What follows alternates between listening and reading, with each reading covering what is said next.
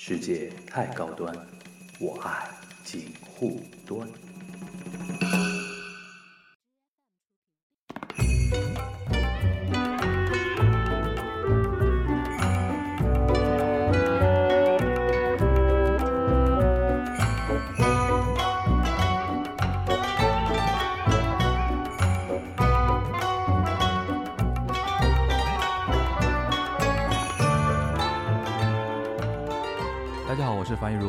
迎今天的锦湖端会议之八零后传媒史啊。呃，这一期传媒史离上一期更新隔得非常近啊，为什么呢？因为那个人物志大受欢迎，啊，是吗？好 很好，大家都喜欢听八卦，所以说那个我们杨一的那个肚肚子里边货还有很多，对吧？然后那天晚上我们就在聊说，哎，第一期起调起高了，对吧？然后后面聊谁呢？我看到很多人就是，哎，他们很多人提供了一些选择，我觉得倒倒挺好的，也蛮、嗯。也蛮出乎我们的意料是的哎，不是。的这个人也可以聊，那个人也可以聊。对对，，就大家对于传媒人物这件事情的概念没有我们那么狭义，对对对对。对对，而且其实说穿了还是。就是小一辈的那些呃听友更啊他们他们的那个环境，因为他们原住民嘛，他他们先天会觉得说这个人应该算传媒圈的人，哦，对对对对，是是？是是是，其实我们可能有的时候有一种固有概念，一提到传媒就一定是台里边的啊，媒体 对吧？那个上新的啊，对对对对对或者说那个怎么样的，是的，其实也是蛮好的一个嗯互动的一个过程啊。那今天我们聊什么呢？就今天我们呃聊哪一个人物呢？其实上一次我们聊的时候有点带到的，有一点，对吧？嗯杨毅有点带到啊，就是说如果要在那个华人市那个传媒市场里边找一个跟那个杨杨澜澜有有比较像的有比较像的一个人，我们那天盘着盘着盘盘到蔡康永身上去了。是的，那么今天就顺水推舟啊，啊。就是聊一下那个蔡康康康永哥康永康永，哥。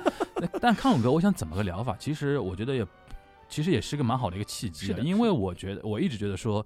呃，就是我们八零后嘛，就是有一个非常特殊的一个生长环境，对，就是我们小时候，甚至到我们很大的一段时间，嗯。就是大陆的那个，就是说电视市场啊，啊。或电视文化、啊，传媒文化，是受到台湾很大的影响的。对对对，是的，是的，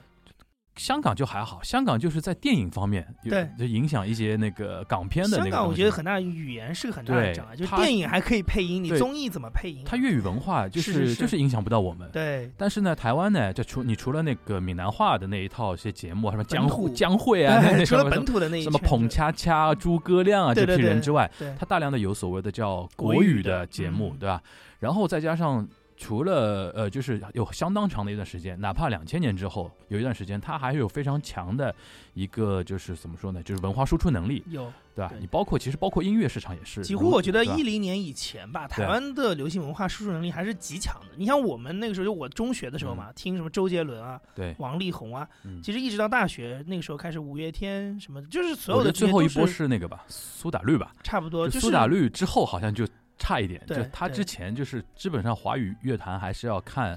那个香港、台湾，尤其是像台湾，他推的一些国语歌手出来嘛。你像当时很多马来西亚那些新新加坡出生的一些那个华裔的一些嗯歌、歌手、华人歌手，都要去台湾出道才算真正的出道。我们那个时候就台湾每年有那个所谓三金颁奖嘛，金曲、金钟、马金曲、。金钟、金马，我们每次如果看到那个颁奖典礼或者得奖名单，其实嗯我们是有很多共鸣的，吧？对吧这个歌手也好，演员也好，所以说这是个背景嘛。我就想说，今天趁着聊康永哥的一个 一个背景，我们是不是就是可能在过程中，因为我们事前没有蕊过，一定要聊到哪些，就就因为可以因为我们这个是一个不是一个采访性质，我们就是个对话。聊天嘛，对尤其大家看到，我发觉很多人说我们呃就是锦湖端嘛，只要是我跟你聊的话，就是我们是一点五倍速的，就是强输出的两个人，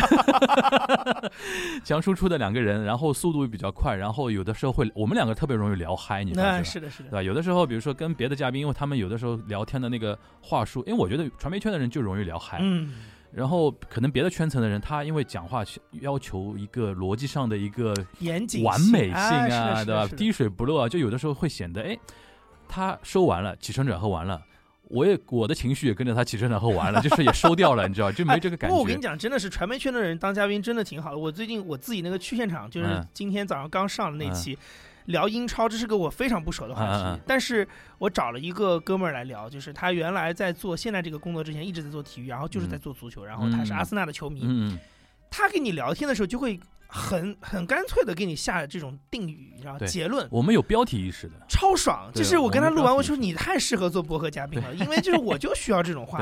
对对，就是听众其实不太，反而不太喜欢那种含含糊糊的。哎，这里边我们倒是嗯可以跟大家分享一个经验，因为现在梁一现在在做 JustPod 平台型的一个、啊一个公司嘛，我自己身为一个七年的一个主播，我个人觉得啊，做播客，如果未来大家有志于做播客的内容输出的人的话，我建议你一定要是标题型的哎聊天方式。什么什么叫标题型聊天方式？聊一个话题，先把结论抛出来，是不要怕什么逻辑上的什么不完美啊什么，你后面你后面的话可以找补嘛，哎是的，后面可以找补，慢慢找补回来。像陈也良都属于这种，对。陈也良也是个很喜欢说京剧的对，先先 先抛，对对先抛观点，因为这个会抓耳朵。是的。因为有的人是在一个比如说做家务过程中啊、跑步过程中啊，大家有这个经验，就是你在什么干什么的过程中在听播客的话，很容易一大段的话就没仔细听，啊，对吧？但是有的时候京剧或者说你刻意的停顿啊或者怎么样，会把人抓住之后，人家有的时候甚至会倒回去听，会这样的。对对对吧？所以说，呃，可以教大家一个小技巧啊。言归正传啊，言归正传，为什么？呃，其实今年也是一个非常好的一个契机，聊一下康永啊哥。因为你刚才提到，比如说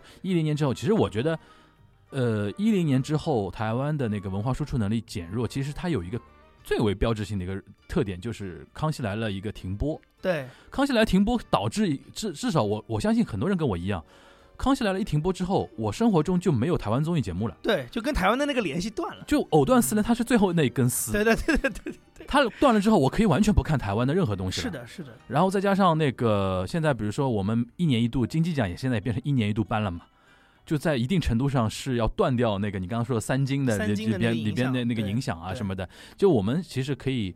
借着那个康永哥可以聊很多台湾背台湾的一些那个岛内的一些文化生态。康永哥也是踩了很多圈了，对对对非常跨界的人。而且跟大家稍微简单介绍一下我们杨一的一个背景啊，长期的是我们双城记，就是东方卫视有一档，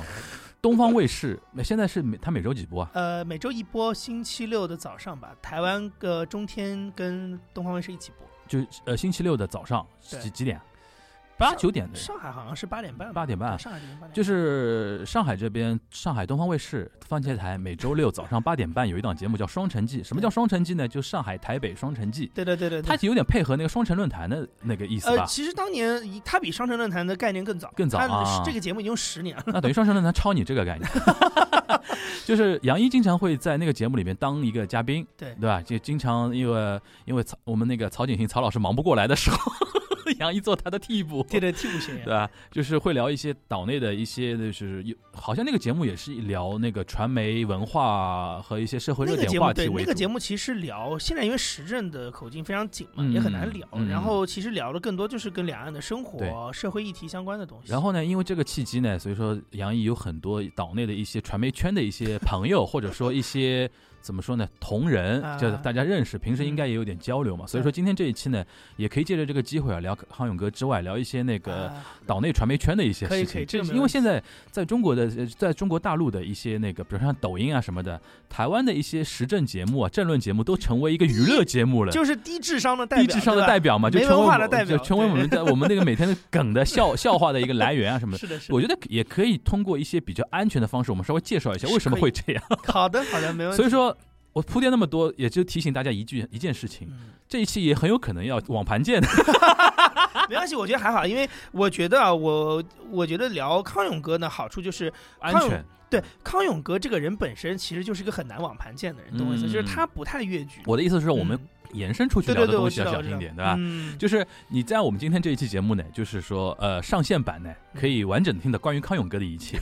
关于康永哥就是延延伸出来的东西，有可能就有网盘见，好吧？我们大家大家做好这个思想准备啊。那个，其实今年还有一个背景，就是我突然感觉到今年好多台湾的一些通告艺人啊，过世过世啊尤其像前两天那个小鬼，小鬼，哎，那个我今天早上录《双城记》就在聊这个事情。是吧？是吧？对，就是猝死跟年轻人独居的这个嗯问题。对，呃还有之前罗佩影嘛，罗佩颖嘛，罗佩影也是因为康熙，我觉得大陆人才知道。你想康熙有多少，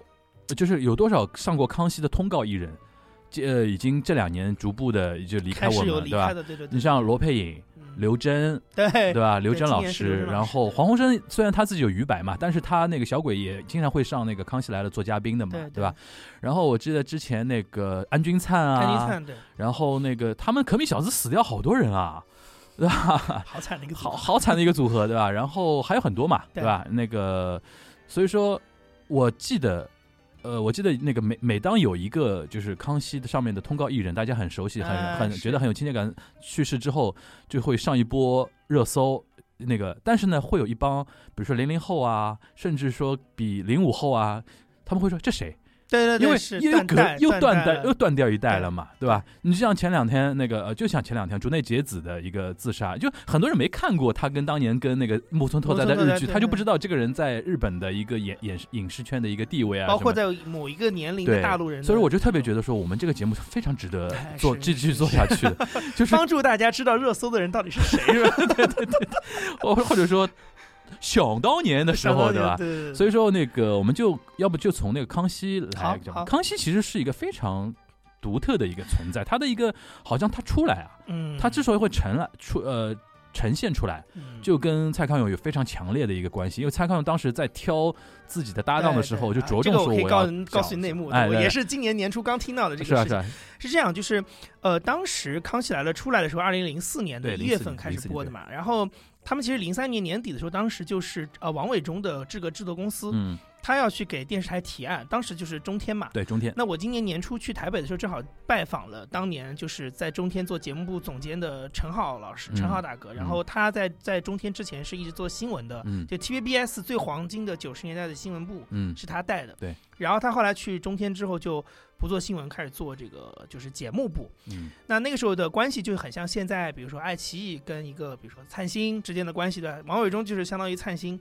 然后电视台嘛，那个时候就相当于是个平跟大家解释一下，就是说王伟忠是一个制作公司，制作公司，他只制作内容，但是不一定跟某个平台绑对定，他可以他的节目，比如说有的可能会，呃当然他可能会跟某一家关关系特别好。好。但他也其实不阻碍他，比如说我可能有 A 节目是在 TVBS 放，然后 B 节目在中天放。你比如像上海，比如说灿星，他跟优酷就关系特别好，哎，对吧？因为大家都有阿里的一些对对对。一些一些血液，和大家都在上海我可以再我可以再举一个例子，像马东那个公司嘛，呃米味，未米味它其实是个爱奇艺关系，但是它其实也有节目是在腾讯视频对上的，，因为最早马东会就是那马东有段时间还是爱爱奇艺的高管嘛，高管高管嘛，对对吧？然后他出来之后才会有米未就传媒是的，这个东西。是的，所以当时呢，就陈嗯、陈浩大哥跟我讲过一个事情，他说他们当年是怎么把这个一组人弄起来的，他等于是代表平台方，平台方他是到了中天去做节目，就是他他代表中天去看每一家制作公啊司提的明年的节就是目的案子，我是平台，然后你们来提案，然后我要嗯给你就是建议嘛，或者说怎么样能够让我的收视率更好，因为他的目标是很清楚的，我是平台，我是电视台，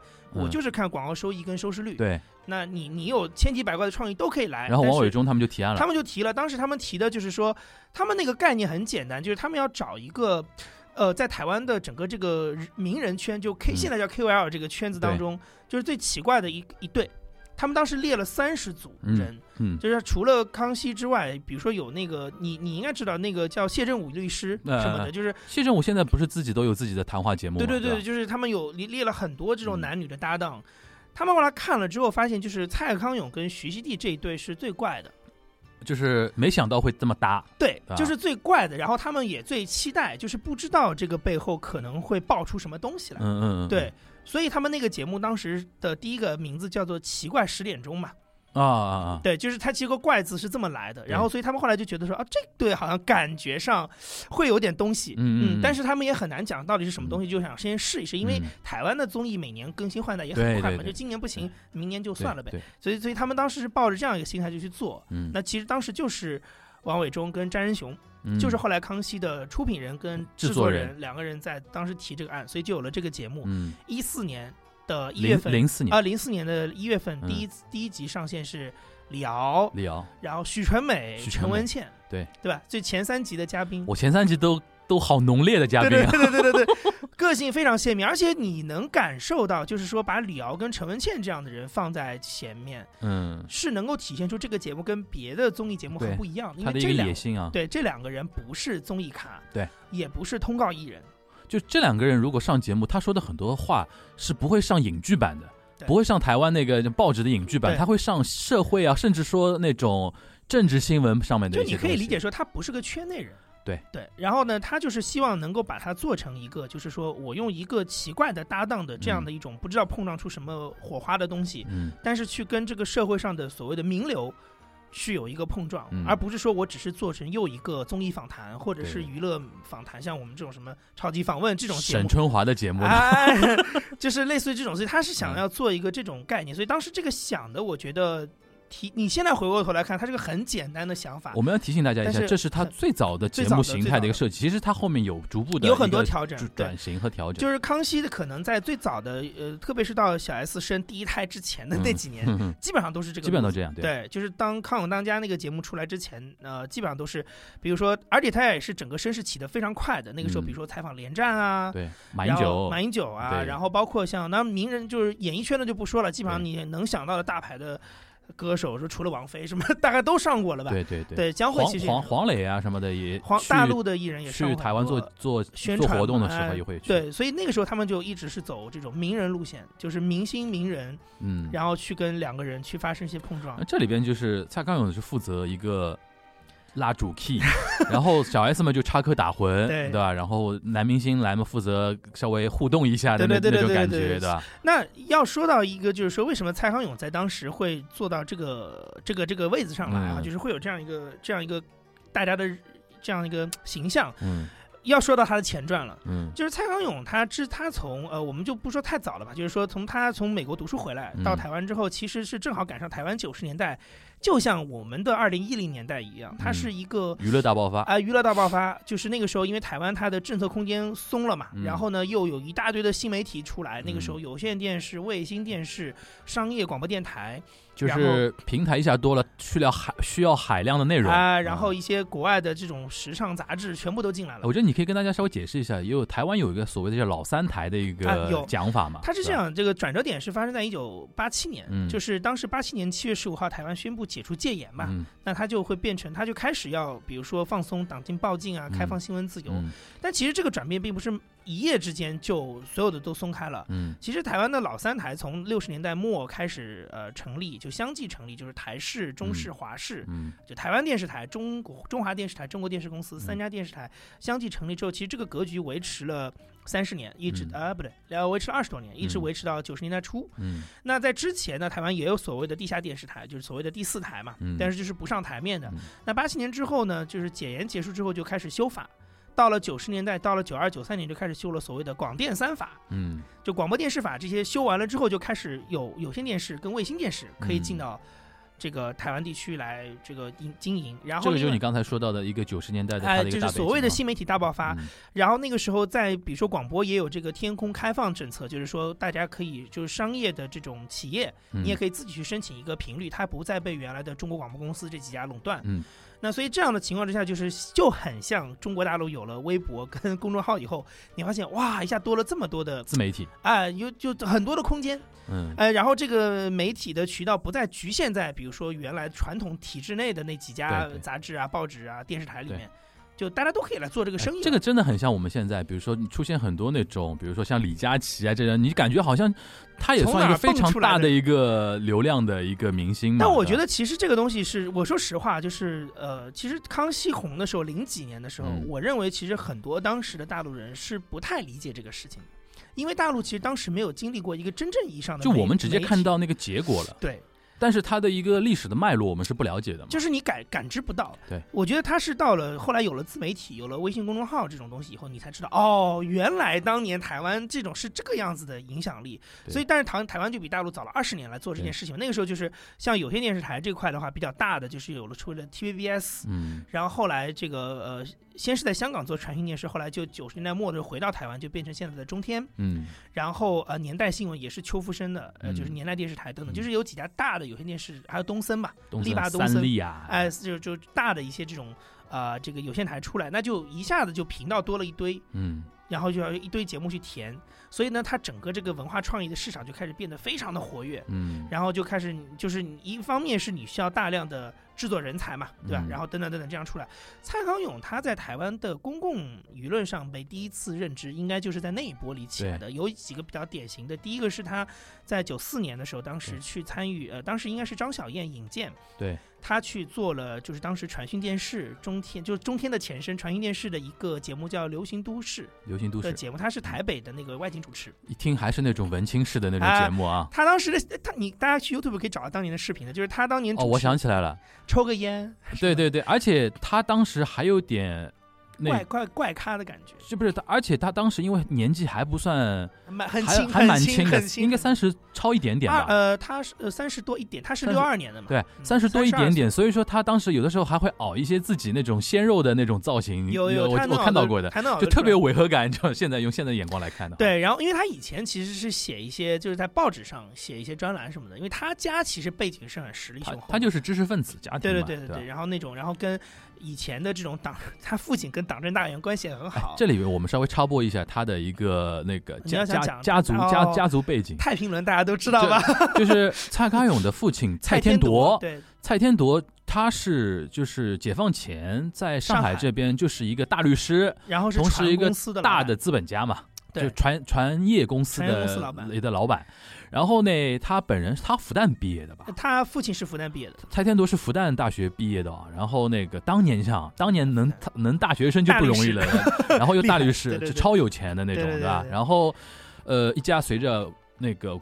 国民党去了台湾之后，然后就是他到了年纪很大之后才生下那个蔡康永的嘛。对他蔡康永是六二年老来子吧，应该算是对对对对，就是嗯然后中间有一个非常有名的一个事情，因为就是几年前吧，好像就是吴宇森拍了那个拍电影。拍过一个电影叫《太平轮》，对吧？对。叫《太平轮》。然后这个事件的一个大的一个背景就是，当年有一艘叫太平轮的船在呃两岸走的时候，就是运人的时候嘛，运人的时候发生了一个叫。叫倾倾覆事件，就有点像那个泰坦尼克号。一样的嘛，然后死了很多人嘛，对，呃，然后正巧不巧，这艘太平轮就是蔡家的蔡家的对。蔡家的产业，然后导致那个事情之后等于一蹶不振嘛，有一点对吧？他因为他家的公司被查查封了对，，因为因为。涉及到官司啊、跟保险啊、赔偿啊一大堆事情。但是即便如此，蔡家还是深还是非常雄厚的。尤其是到了，我觉得到了台湾以后吧，嗯因为他们这些就是那种从呃台呃上海啊嗯过去的这种，就是变一下变成台湾的精英阶层了对嘛，他们本来就是一个圈子，然后到了台湾之后，就显得这个圈子更小了，更小了，对吧？？然后他还是混在那个小圈子的核心的一个地方。所以你想，你就你就可以细数嘛，就是说，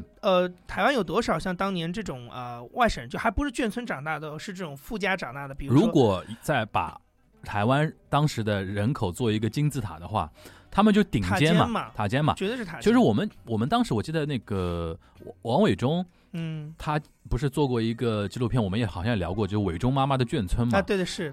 他们那眷村是干平民阶层对眷眷村其实是在外省人族群里边，就是金字塔的底底底部了，对对吧？如果你是那种还不是还不是军官哦，是那种兵的那种小孩的话，那就是底部的底部。你像什么徐乃麟这种人的那个家庭就很苦很苦的嘛，对。对吧？然后他们上去嘛，可能龙应台嘛，也是这种类型的，对，就他们再上去一点嘛，比如说军官、军工教，军工教可能好一点。对，就是啊现在我们叫做就是所谓公务员或者是公务员对就是体制里的人，至对。少是。然后呢，嗯。蔡康永他们家庭呢，比这个上面再上去，领导阶层，领导阶层，领导阶层了。然后就是因为你有你有的时候看那个康熙来，他经常会有的时候会聊到自己的家族背景啊什么的，经常会说他爸爸我经常会打麻将嘛，对，跟什么将军啊什么打麻将啊 什么的吧，就就就是那种圈子里说家里面有一个棋牌室，他从小以为每个人家里都有棋牌室，其实只有他们家里这种才会有棋牌室嘛。然后这个妈妈也是每天打扮的像个贵妇一样的，你对。说他们其就是实过的那个嘛上上层人的生活，就是那个嘛，就是那个叫什么呃，那个叫什么电影来着？呃，汤唯的那个叫什么？色戒嘛呃，。就色色戒里边啊，对，表现的那表现的那种可以，理解吧？就是那种就就高官的太太啊，就是互相那个 social 的那种。他就说他们是爸爸那边有一有一牌局嘛，有一牌局妈妈这边再有一牌局，对就是他们的二二这个姨太太啊，然后大老婆啊，打 打到一定程度之后，会会有人送来过来送宵夜啊，送粽子或，者家里有佣人做粽子啊。对对对对对，所以说可以看得出来他是锦衣玉石的。然后呢，还有一个还有一个事情，我是我以前在锦湖端里面提到过，我也觉得很感慨啊，就是当年谢晋导演要拍《最后的贵族》。最后的贵族是那个白白先勇白先勇的一个呃小说嘛然后，是他做顾问嘛，当时他在美国的时候，对，然后当时因为那个谢晋要拍《最后的贵族》，《最后的贵族》里面非常重要的一个小说的一个时空背景，就女主人公他的家庭是因为太平轮，是因为太平轮都去世了，就是打把把女主就一个人就等于是扔在台湾了，对这个事情最最奇妙的事情是，当年就是在美国的时候，白先勇找当时还在美国读书的蔡康永嗯。去做他的顾问，就是相当于帮他写东西的时候，对。他不知道对。他家是这个就是太平轮我们我们再捋一下这个事情非常有意思的，啊。就是当年谢晋要做这件事情，谢晋要做事情，肯定要有人搞剧本这一块儿，或者说文文或者或者说文学啊这一块的那种。当时蔡康永在美国去学什么？就学的就是电影，电影，对就是在加州学电影嘛 UCLA，UCLA 学电影嘛，然后就好巧不巧找到蔡康永这个人，你想这命运就非常神奇啊。而！且呢，他也不是说平头小小子，他那个时候去美国的时候已经混出点名气了吧？就？家里的那个关系也有嗯很大的帮助，对，就是但是只是说，就白信勇可能跟他本人没有那么熟，对。对，但是就找到他来帮忙嘛，而且在那个年代，能去 UCLA 念电影的台湾过去的留学生，其实你说凤毛麟角的，你想象得出来的嘛？那个那个书很贵的，不是一般人念得起的嘛，对吧？你就是这命运就非常好好好玩。嗯一个在美国加州 UCLA 学电影硕士的一个呃台湾的一个男生，嗯，然后在那边。在做顾问，然后他顾问的那个文学文本故事，竟然讲的是自己家族的一个故事对，就觉得非常有意思。我这个在锦湖端有一次提到的，就是是是，就借这个八八零后这个我们这个再重新提一下、啊。对对对，所以他当时在，所以就说回来，就是说他们家有这个背景，嗯。所以蔡康永其实你可以讲他就是锦衣玉食嘛，含着金汤匙金汤匙嗯长长大的，嗯。然后他跟这种台湾的。啊、因为以前的文文化圈、文艺圈嗯。是比较垄断嘛，对。他跟那个地方也没有太多的嫌隙，因为他爸爸的牌搭子就是什么《联合报》的社长啊，就我没必要跟你们这些 这些那个草泥腿子出身的，比如说像什么我瞎讲啊，比如说像吴宗宪这这这这批人，我跟你有什么冤仇啊？本土嘛，就更更对啊那一点，对吧？然后呢，所以呃，这个也是后来你能感觉他很多为人上面的那种他很超脱嘛，对，其实跟他这个基有有关系的，就是当你小时候可能更多是为生计发愁的时候，你是没有那么多的精力去想那些细的，就是那些那些东西的，对。所以他的这个所谓的修养，现在大家觉得哇情商高啊什么，我觉得其实跟他小时候的环境有非常大的关系而。且你想说老实话，他们他爸爸妈妈在混的那个圈子是更刀光剑影的，更需要就是怎么说？对上海人说叫嘎苗头的，就是讲话对，，就是我觉得啊他是这样，就是说他的这个东西呢，不是那种江湖气的斗，对不是那种明面上的对他都是在这种。呃，只字片语啊，然后人情往来啊当中去搞。他从小看这个东西，他当然你现在会觉得，哦，这个人很会搞这套。他会看得更远一点。对就是就有句话说嘛，就是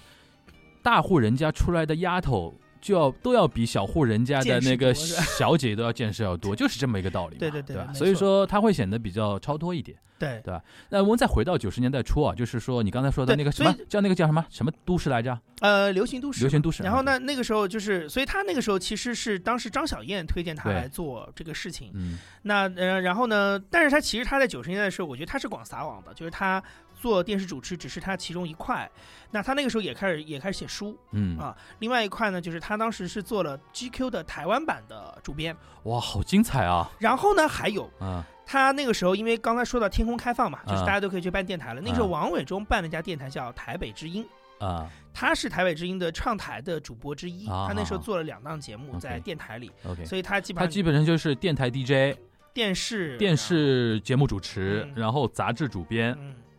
然后还是那作个 出书。作家出书，对，就是全面的一个文化人嘛。你看那个那个呃刚才说了那个台北之音那个电台几经流嗯。转，他那个时段现在的主持人叫周玉蔻。Coco 姐，早上的节目嘛，对 Coco 姐，啊，那个对对对对对，就是那个 Coco 姐，嗯没错 Coco 姐很有名的啊对对对。然后，所以那个时候，你想他那个时候就是他基本上就是在这个圈子的核心。你看他那个时候就跟张小燕、王伟忠他，起点就很高了。对而且呢，他那个时候其实我觉得，你看，呃，你在网上也 B 站也可以找到当年。呃，小燕就张小燕的节目还请到他跟蔡天铎他父亲两个人一起我上，看到过的。对那原因是什么呢？就是因为他父亲本身是其实不太支持他去搞对。演艺这块，对对对。他那时候就觉得说，因为张小燕呢，哎，也是跟他们家背景差不多的这种大户人家出来的小孩，所以他跟他父亲，他父亲比较信任张小燕，对，就觉得哎，我拉我父亲上小燕姐的节目，张小燕背景也很深厚非常是以后再说。以后再说。对，所以呢，就是他会觉得让他爸爸放心。对，哎，我不是那种像你想的那种，哎，就说穿了，就是那种嗯。上海出去的老一代资本家，或者说，而且他们家又是宁波人，就是我跟大家介绍一下我也苗红的上海人是吧？我也是宁波后裔啊，就是就是我算浙江余姚，啊现在算宁波了。嗯，就我们那一代的人，就是门户之见是很厉害的，是的，门户之见超级厉害。如嗯果你又是一个资本家出身的话，那你等于等于你来说，你肯定要跟我们家差不多，我才能把你放眼里嘛。哎，蔡天铎的意思就是说，那么多节目，比如说请我的话，别人我都看不上。小燕姐啊，这个人我认识，然后这个人我也认可，我才给你个面子去一下。然后呢，蔡康永就觉得说，那以小燕姐跟爸爸是一起上节目，嗯，那这样对他也是一个担保嘛。对对对对你可以放心，我是每天在做什么。我看到过，不过那个时候蔡天铎因为年事已高，好像我印象中就是反应有点反应有点慢是是，主要是那个但是那个腔调还是很上海老克拉的那个腔调。然后呢，？他当时就是在打他那本第一本书嘛，啊蔡康永的第一本书，啊因为这讲了很多小时候的事情。对，嗯好，所以他就是这么个渊源。嗯那所以你跟我们刚才前面都是他九十年代怎么样起家的事情嗯都讲到了。那康熙之前的时候，蔡康永当时在做的什么呢？就是第一个，他电台节目不当时已经不做了，嗯然后杂志的主编这个事情也不做了。嗯那他那个时候在整个那但但是他那时候做了几个什么节什么样的节目呢？第一个就是也是因为当时张小燕在 TBS 做总监，嗯就是节目部的总监，然后做那个 TBS 机台，所以他嗯那个时候就去做了《翻书触电王》嗯那这个节目是什么呢？就是呃，你可以讲就是一个反叛的小孩的这种类型的节目，嗯就是说他虽然在讲书，但是他会讲漫画。嗯啊、讲一些亚文化的东西，嗯你觉得就有点像现在的 B 站一样，你懂吗？就像 B 站现在在整，UP 主做的事情。哎，对，就像现在 B 站在整个中国的这套大的文化当中、娱乐当中的那个位置，嗯它讲的是一些一群人、年轻人很喜欢的东西，但是嗯。那种所谓的主流可能觉得它是个亚文化的东西。嗯，对然后呢，另外他在当时可能还没有亚文化这个概念，就是就就是那帮小朋友在玩什么东西嘛。啊，对对对，他就是很很很跟年轻人走得近嘛对。然后呢，还有一个就是说，是他当时是做了一些在公共电视做了一些正儿八经的读书节目，什么今天不读书啊，周二不读书，嗯所以大家去 B 站可以找到他当年跟莫言的访谈，就是在做那个时候的、啊，那个时候的一些就莫言去台湾的时候，莫言去台湾的时候上他节目，上他节目。那其实，在他做康熙之前呢，就为什么我们刚就是刚才会提到说陈浩、王伟忠他们会觉得康跟熙的搭档是所谓奇怪的，嗯。是因为在那个时候他的人设是一个文化人、嗯，作家，对。然后呢跟电影圈又很熟，对。所以然后呢，但是又是一个有一点离经叛道的坏小孩，对。对吧？你但是他的标签是一个这种类型的，他不是真正综艺挂的人，也不是真正他不是传统知识分子，他是新新新式的知识分子，年轻的知识分子就是好玩对，但是呢，他的带大家的形象是一个有文化的，所以为什么 康熙一开始的时候，小 S 一直在说一个烂梗，就是读书人，读书人，就是啊那个就是因。为在小 S 眼中，他就是读书人嘛，或者说，在当时台湾大多数人眼中，其实认蔡康永的形象就是这种。对对对，那这个也跟当时的整个环境有关系。我们又要说到跟现在中国大陆很像的地方，嗯就是说那个时候因为新媒体出来，像李敖这种类型的人，嗯他原来更多的是出书、出书对写严肃严肃著作什么的，但是。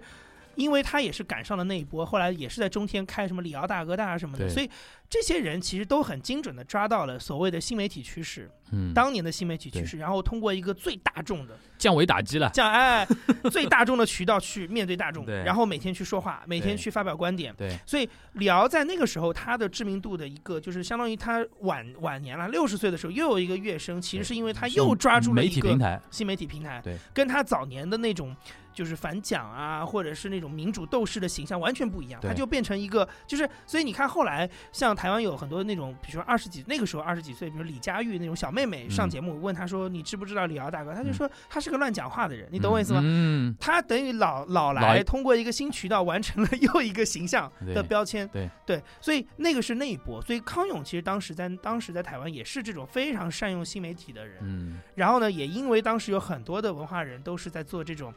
利用新媒体做一些这种其实有一点突破，不是那么感觉知识分子的保守的，我觉得这里边行为这里边其实因为你提到了，就是说结合现在中国大陆一些新媒体的一些东西，其实大家可以看得出来，当一个媒体圈层开始平台多样化之后，内容势必是不够的。内容不够之后，就会有原来可能就是非那些圈层的哎那些 KOL 和一些明星会涌过来，会过了会你会突然觉得说哇好不适应。哎。就是我们举个主播的那种例子，原来大家都是北京广播学院出来的，是的，是的，突然一下来了很多那种，比如说普通话都念不标准、前后鼻音都不分的这些人，在那里跟你那个评述新闻了。对为什么呢？因为这些人讲的比你好玩。我甚至都不用举这么这样的例子，你就像薛兆丰嘛，对对吧？对对对，他其实就跟当时的这波的感觉是一样的，就是他就是抓种抓住了一个新媒体的渠道。他如果没有新媒体平台的话，他是混不进央视什么什么财经频道那个评论员圈子的。对他如果仅仅是一个经济学教授，对，因为太多了，太多了。北京队伍缺的就专家。对对对，是的，所以就是说，那他其实当时蔡康永他们这波这个世代的人，就是他嗯。利用了这抓住了新媒体的这个趋势，哦，其实我觉得这么一番，其实给了我们很多一种启发啊，嗯。就是未来大家从事媒体行业或者观察媒体行业，很多一些指标性的东西，其实往往不跟内容有关了，就是技术跟平台的迭代，往往会决定下一波谁会出来。就为什么我会对这个事情有所谓的感慨，是因为我我自己原来在媒体，我们在传统媒体做的时候，很多时候就是，其实大家是把那个内容的调性跟嗯渠道这件事情强绑定的。对，他觉得，哎，你一定要印在纸上的，这才叫有文化的东西。对哎，你跑到一个什么公众号上发文章，你那个就是没文化了。就是，但是其实我觉得你现在十年回过头来看，嗯，我公众号只是一个新的渠道而已，它里嗯面依然可以诞生有价值的内容，这个并不妨碍，对吧？那而且现在说老实话，你刚才说印在纸上的才是有文化，现在倒过来了。很多一些写公号写的非常好的人，出版社倒过来去找他们，说你能不能跟我们合作出本书？因为现在书不赚钱嘛，对是的。对吧？对这就非常拧巴的一个地方嘛。对，吧所以我就觉得，其实它其实这个东西呢，你讲的这个稍微。嗯，俗气一点叫审时度势吧？但是我觉得其实这没有任何问题，对对对就是你一个人，你有自己的底蕴，有自己的所谓的文化积淀，嗯，你其实可以在任何一种渠道、任何一种新媒介上去发光发热，嗯嗯完全不影响你的调性啊、嗯品味。我觉得这个是要拆开看的。对。而且说老实话，就像那句话，那个说你有你的计划，世界另有计划。嗯就是你的任何原则，在一个大环境打破之后，都一钱一文不值。嗯，就不以你的意志为转移嘛，嗯就是比如说你刚才说到台湾，比如说啪一下开那么多台，原来比如说老三台那些老的主播，对什么盛竹如啊这些人，他肯定会不习惯的嘛。对。然后呢，你像你像老三台那个时候，就比如说李涛、李艳秋对对对对这对夫妇，他们后来就是去了 TVBS 嘛。对对，所以就是说，也是要你要找到一个好的方向。其实小燕姐当年早年的节目也是在华视播的呀。对，这超级星期天当时跟庾澄庆也是华视的节目呀。就真的脑子好的人啊，就不会因为这些平台限制住自己的一些，对就是比如说有新的舞台他，不会唯出生论，对就是这个问题。而且给你新的平台，他会觉得说现在的呃趋势是应该怎么样，他会可能都会改变自己的话术，对对吧？有些有的时候，我甚至很震惊，台湾一些媒体人，他到了另外一个平台，他连那个意识形态、政治立场都会改变，职匠人精神，我把它称为叫 职业的通告艺人，新闻主播匠人精神，我觉得这个太厉害了，这个东西。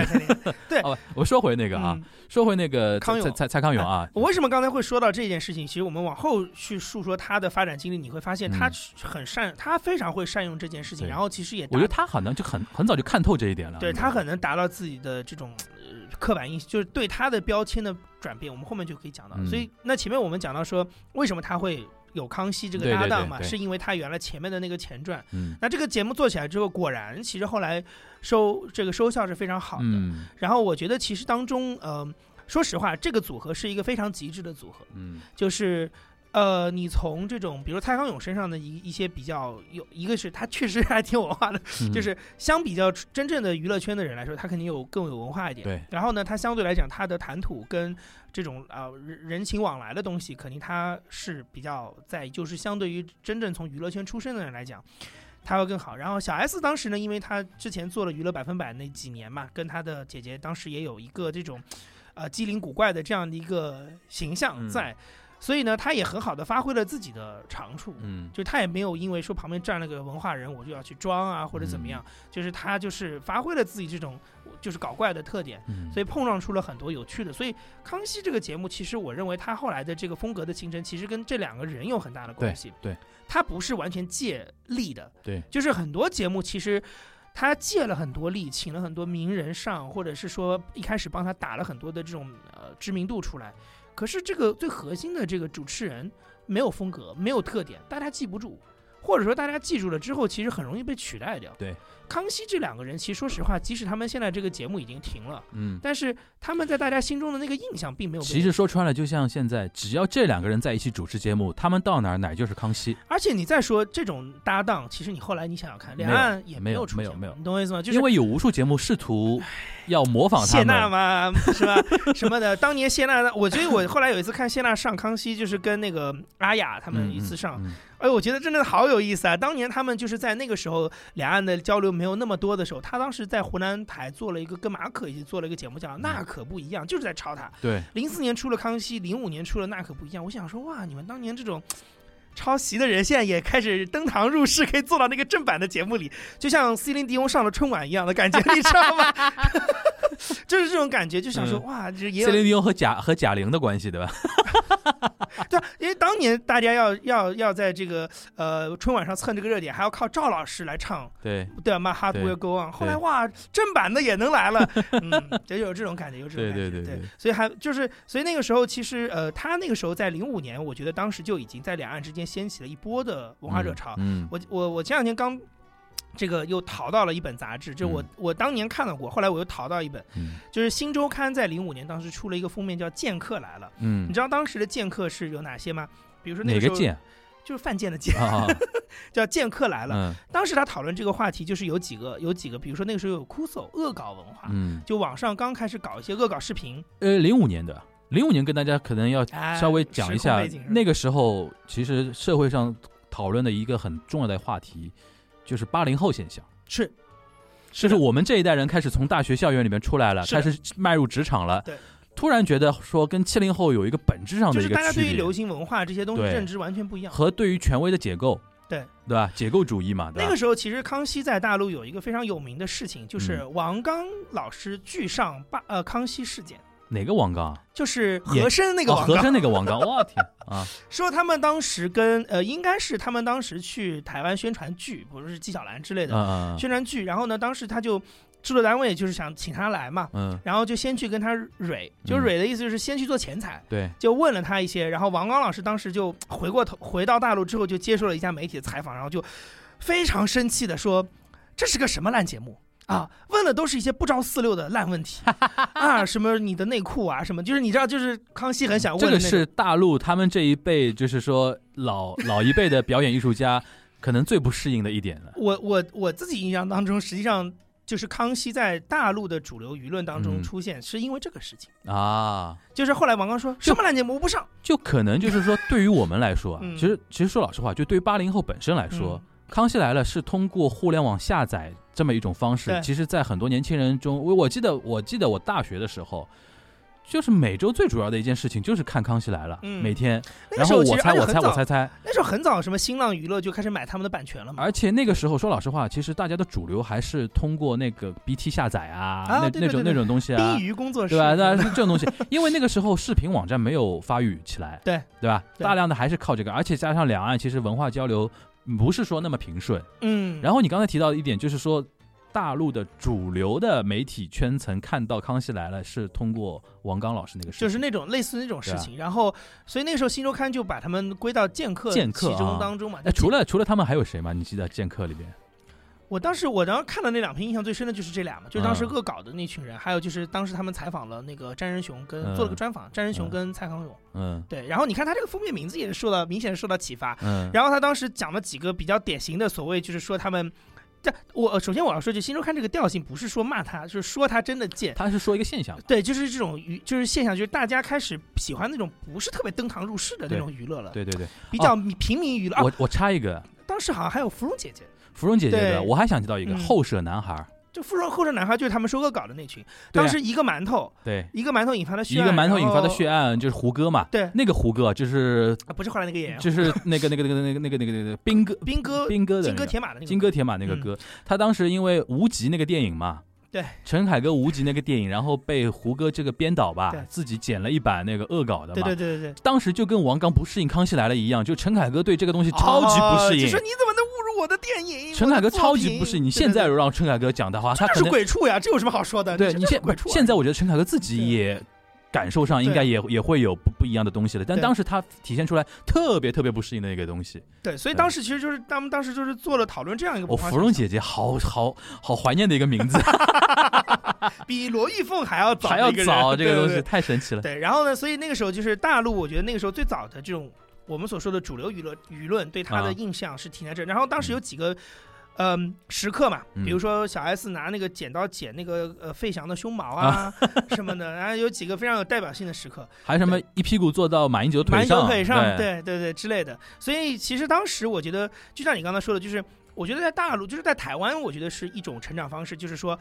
他是一个，他还是有一个，就大家对于这个人为什么到这里来，是有一个前哎前文，就大家都知道，嗯比如说知道蔡康永怎么来的，知道娱乐百分百，对吧？嗯。我是看到小 S 这样嗯。搞搞过来，他是这样一套接受。那大陆呢是没有那个前前前面那一章的，对对对。他，是直接就看到这个节目，所以他对他的认知就是停留在一种新文化、亚文化，然后看不懂嘛，就是。哎、看不懂的一个状态。但是呢，大陆你还要考虑到另外一层，就是就是真的在消费他的人。嗯，又很喜欢，觉得他放下了架子，对。然后对于这些名人的采访，就上就跟上次杨澜老师的杨澜老师采访就是那种很端着的，对对对，就是那种很正的，但是他们去都是恶搞名人，跟他们玩，然后逼他们展现出亲民的一面，什么嗯。问什么连战穿什么四角裤啊什么的，就就这种。那我觉得其实两边大家对于这个节目的认知有自己的不同，然后呢，他们的这个人利用这个平台嗯。也有各自的考虑嘛。那个时候嗯其实像连战为什么会在零四年大选前上康熙，对，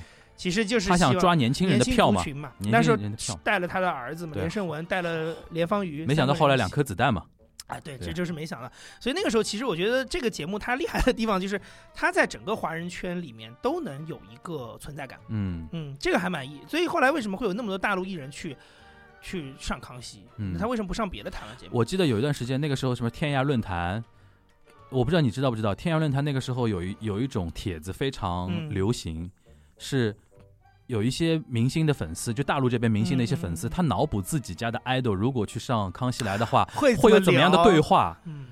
就是那个谁特别神奇，是就是明明没上过，他会脑补，就足以见得当时康熙在华人那个影视啊不是综艺圈的一个地位，就是他就是一个明星，你到一定地位才能上的一个认证、认证、认证，就是你上过康熙，这就是真明星。对你像现在王一博，王一博他刚刚出道的时候，Unique 这个那个平台就上过嘛。对。然后现在很多人还翻过来说，你没想到王一博当年还上过《康熙来了》嘛？就是就是对对对抖音经常会出这种东西嘛。就那个时候就是一个标志，对对吧？你像那个我记得 TFBOYS 那个时候去。其实就是为了去上《康熙来了》而去一次台湾嘛，说穿了就是这么一个意思嘛，对吧？然后还引起岛内的一些媒媒体的一些关注啊什么的，就是因为很多粉丝也拱你去，就你到那边上一下，就是我们作为饭饭圈的人也有嗯谈资，或者说我们就是一个地位，就像春晚一样的那种是的，而且那个时候其实到康熙到后期，其实两岸那个时候交流已经很紧密了。对。他在大陆也有爱奇艺可以落地了，对对对相当于就是大家可以同步的晚上十点看那个节目。然后你就看看，比如说那个时候小沈阳也上过，对对对。刚才我们说谢娜也上过，特别不适应。小沈阳就特别不适应那套东西。对你想象中二人转演员应该最放得开吧？嗯到台湾也不行，对，这太神奇了。这个东西果然东北和台北之间有一条 特别强大的鸿沟。我觉得台湾的综艺节目呢，它的那套就是呃那套话语体系，在《康熙来了》当中是一个非常好的展现，我个人觉得啊，而且他们也很愿意解构这哎，件事。你你先说你你内心有没有有没有那种名单啊？就是说哪些大陆演员在台台呃《康熙来了》表现，你觉得是最舒服的或最自然的？我想我想一想啊，我我我我自己不嗯就是看康熙也算看的多了，然后很多大陆演员上那个那个康熙啊什么的，我觉得表现最好的是两个人，嗯其中有一个最最最最好的胡彦斌，哦，胡彦斌就。就特别有点像，跟跟他自己签的公司也有关系啊。嗯就是说，比如说他自己有也有有一些台湾背景的一些工作人员啊什么，他平时就是这样的。对然后胡歌也非常好，嗯嗯就是特别自然，嗯，对吧？就特别不适应的话，你比如说像那个什么那个张涵予啊，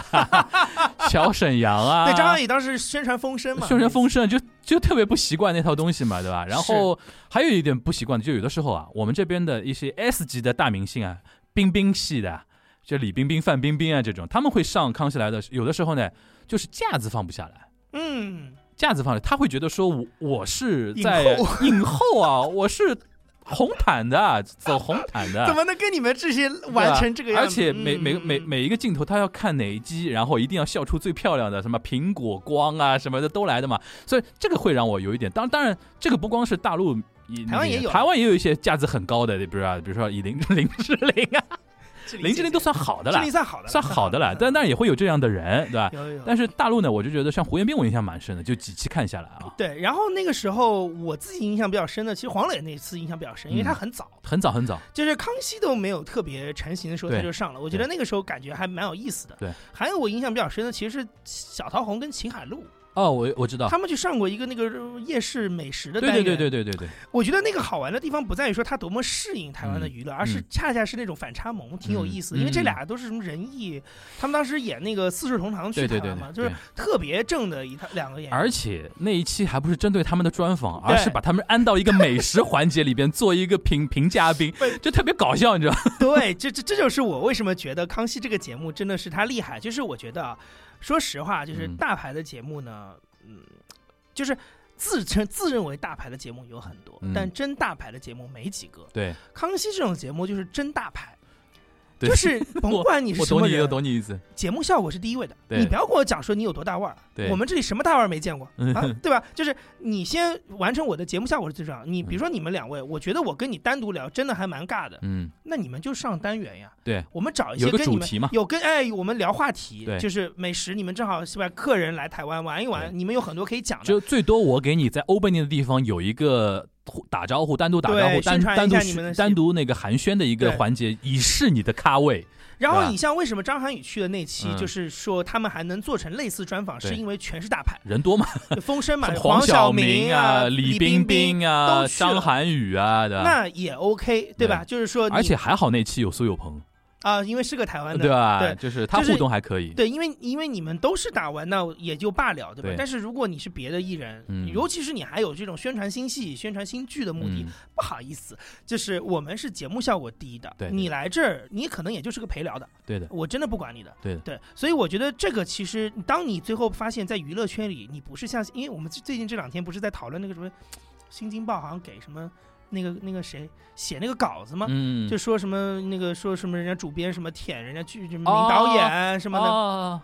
那个浮游的什么什么戏，就是如果你你就是这个样，就说当你把你的内容放在这个就是你就是配合人家宣传的角度上的话，嗯那你的节目是什么样就是什么样，对吧？但是我是以我的节目为主，我只管我的节目效果，你来配合我的啊时候，我你说的是徐峥那个吧？徐峥对啊啊，对，那就是那就是好看，嗯那是真的好看。所以你看康熙为什么会好看，他都是在做这个。而且我其实今年春节的时候，因为疫情在家里待很长时间嘛，然后我嗯其实有大就是有批量的回看很多康熙以前的节目。我后来发现，康熙有这真的降维打击这个节目，就是他会聊很多非常普通的话题，嗯比如说就是一些比如说你家的美食好，就是。地图炮嘛，你家的美食好还是我家的美食好？嗯你对我家乡的刻板印象是什么？对。但是他找的全是艺艺人来聊。嗯，你知道，就是他在不同的层面聊这个事情，你能收到的效果是完全不同的。这个呢，因为我在日本待过呢，我可以跟大家稍微说一下嗯康熙受日本的一个日综的一个影响，响，嗯因为他有有一些地方就是呃，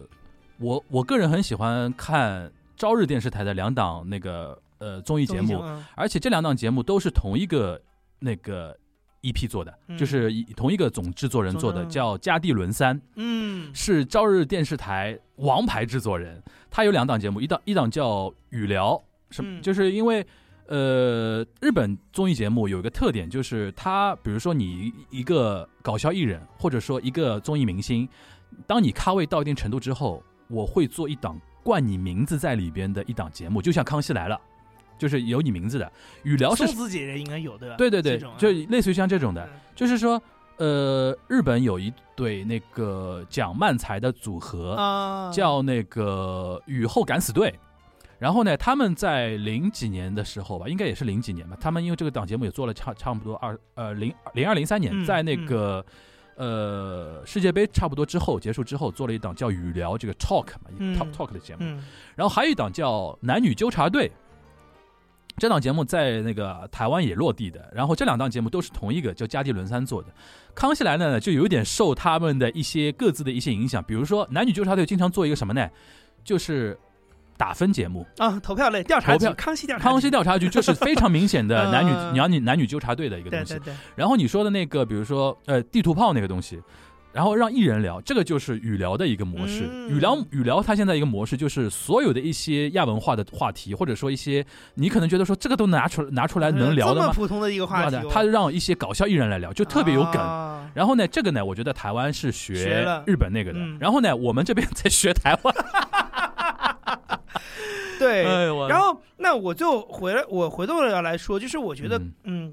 我们要说到蔡康永这个人在这个节目当中的角色嘛，第一是蔡康永是真正意义上在这个节目当中持续时间最长的人，对对对对，因为小 S 在中间生了三三胎，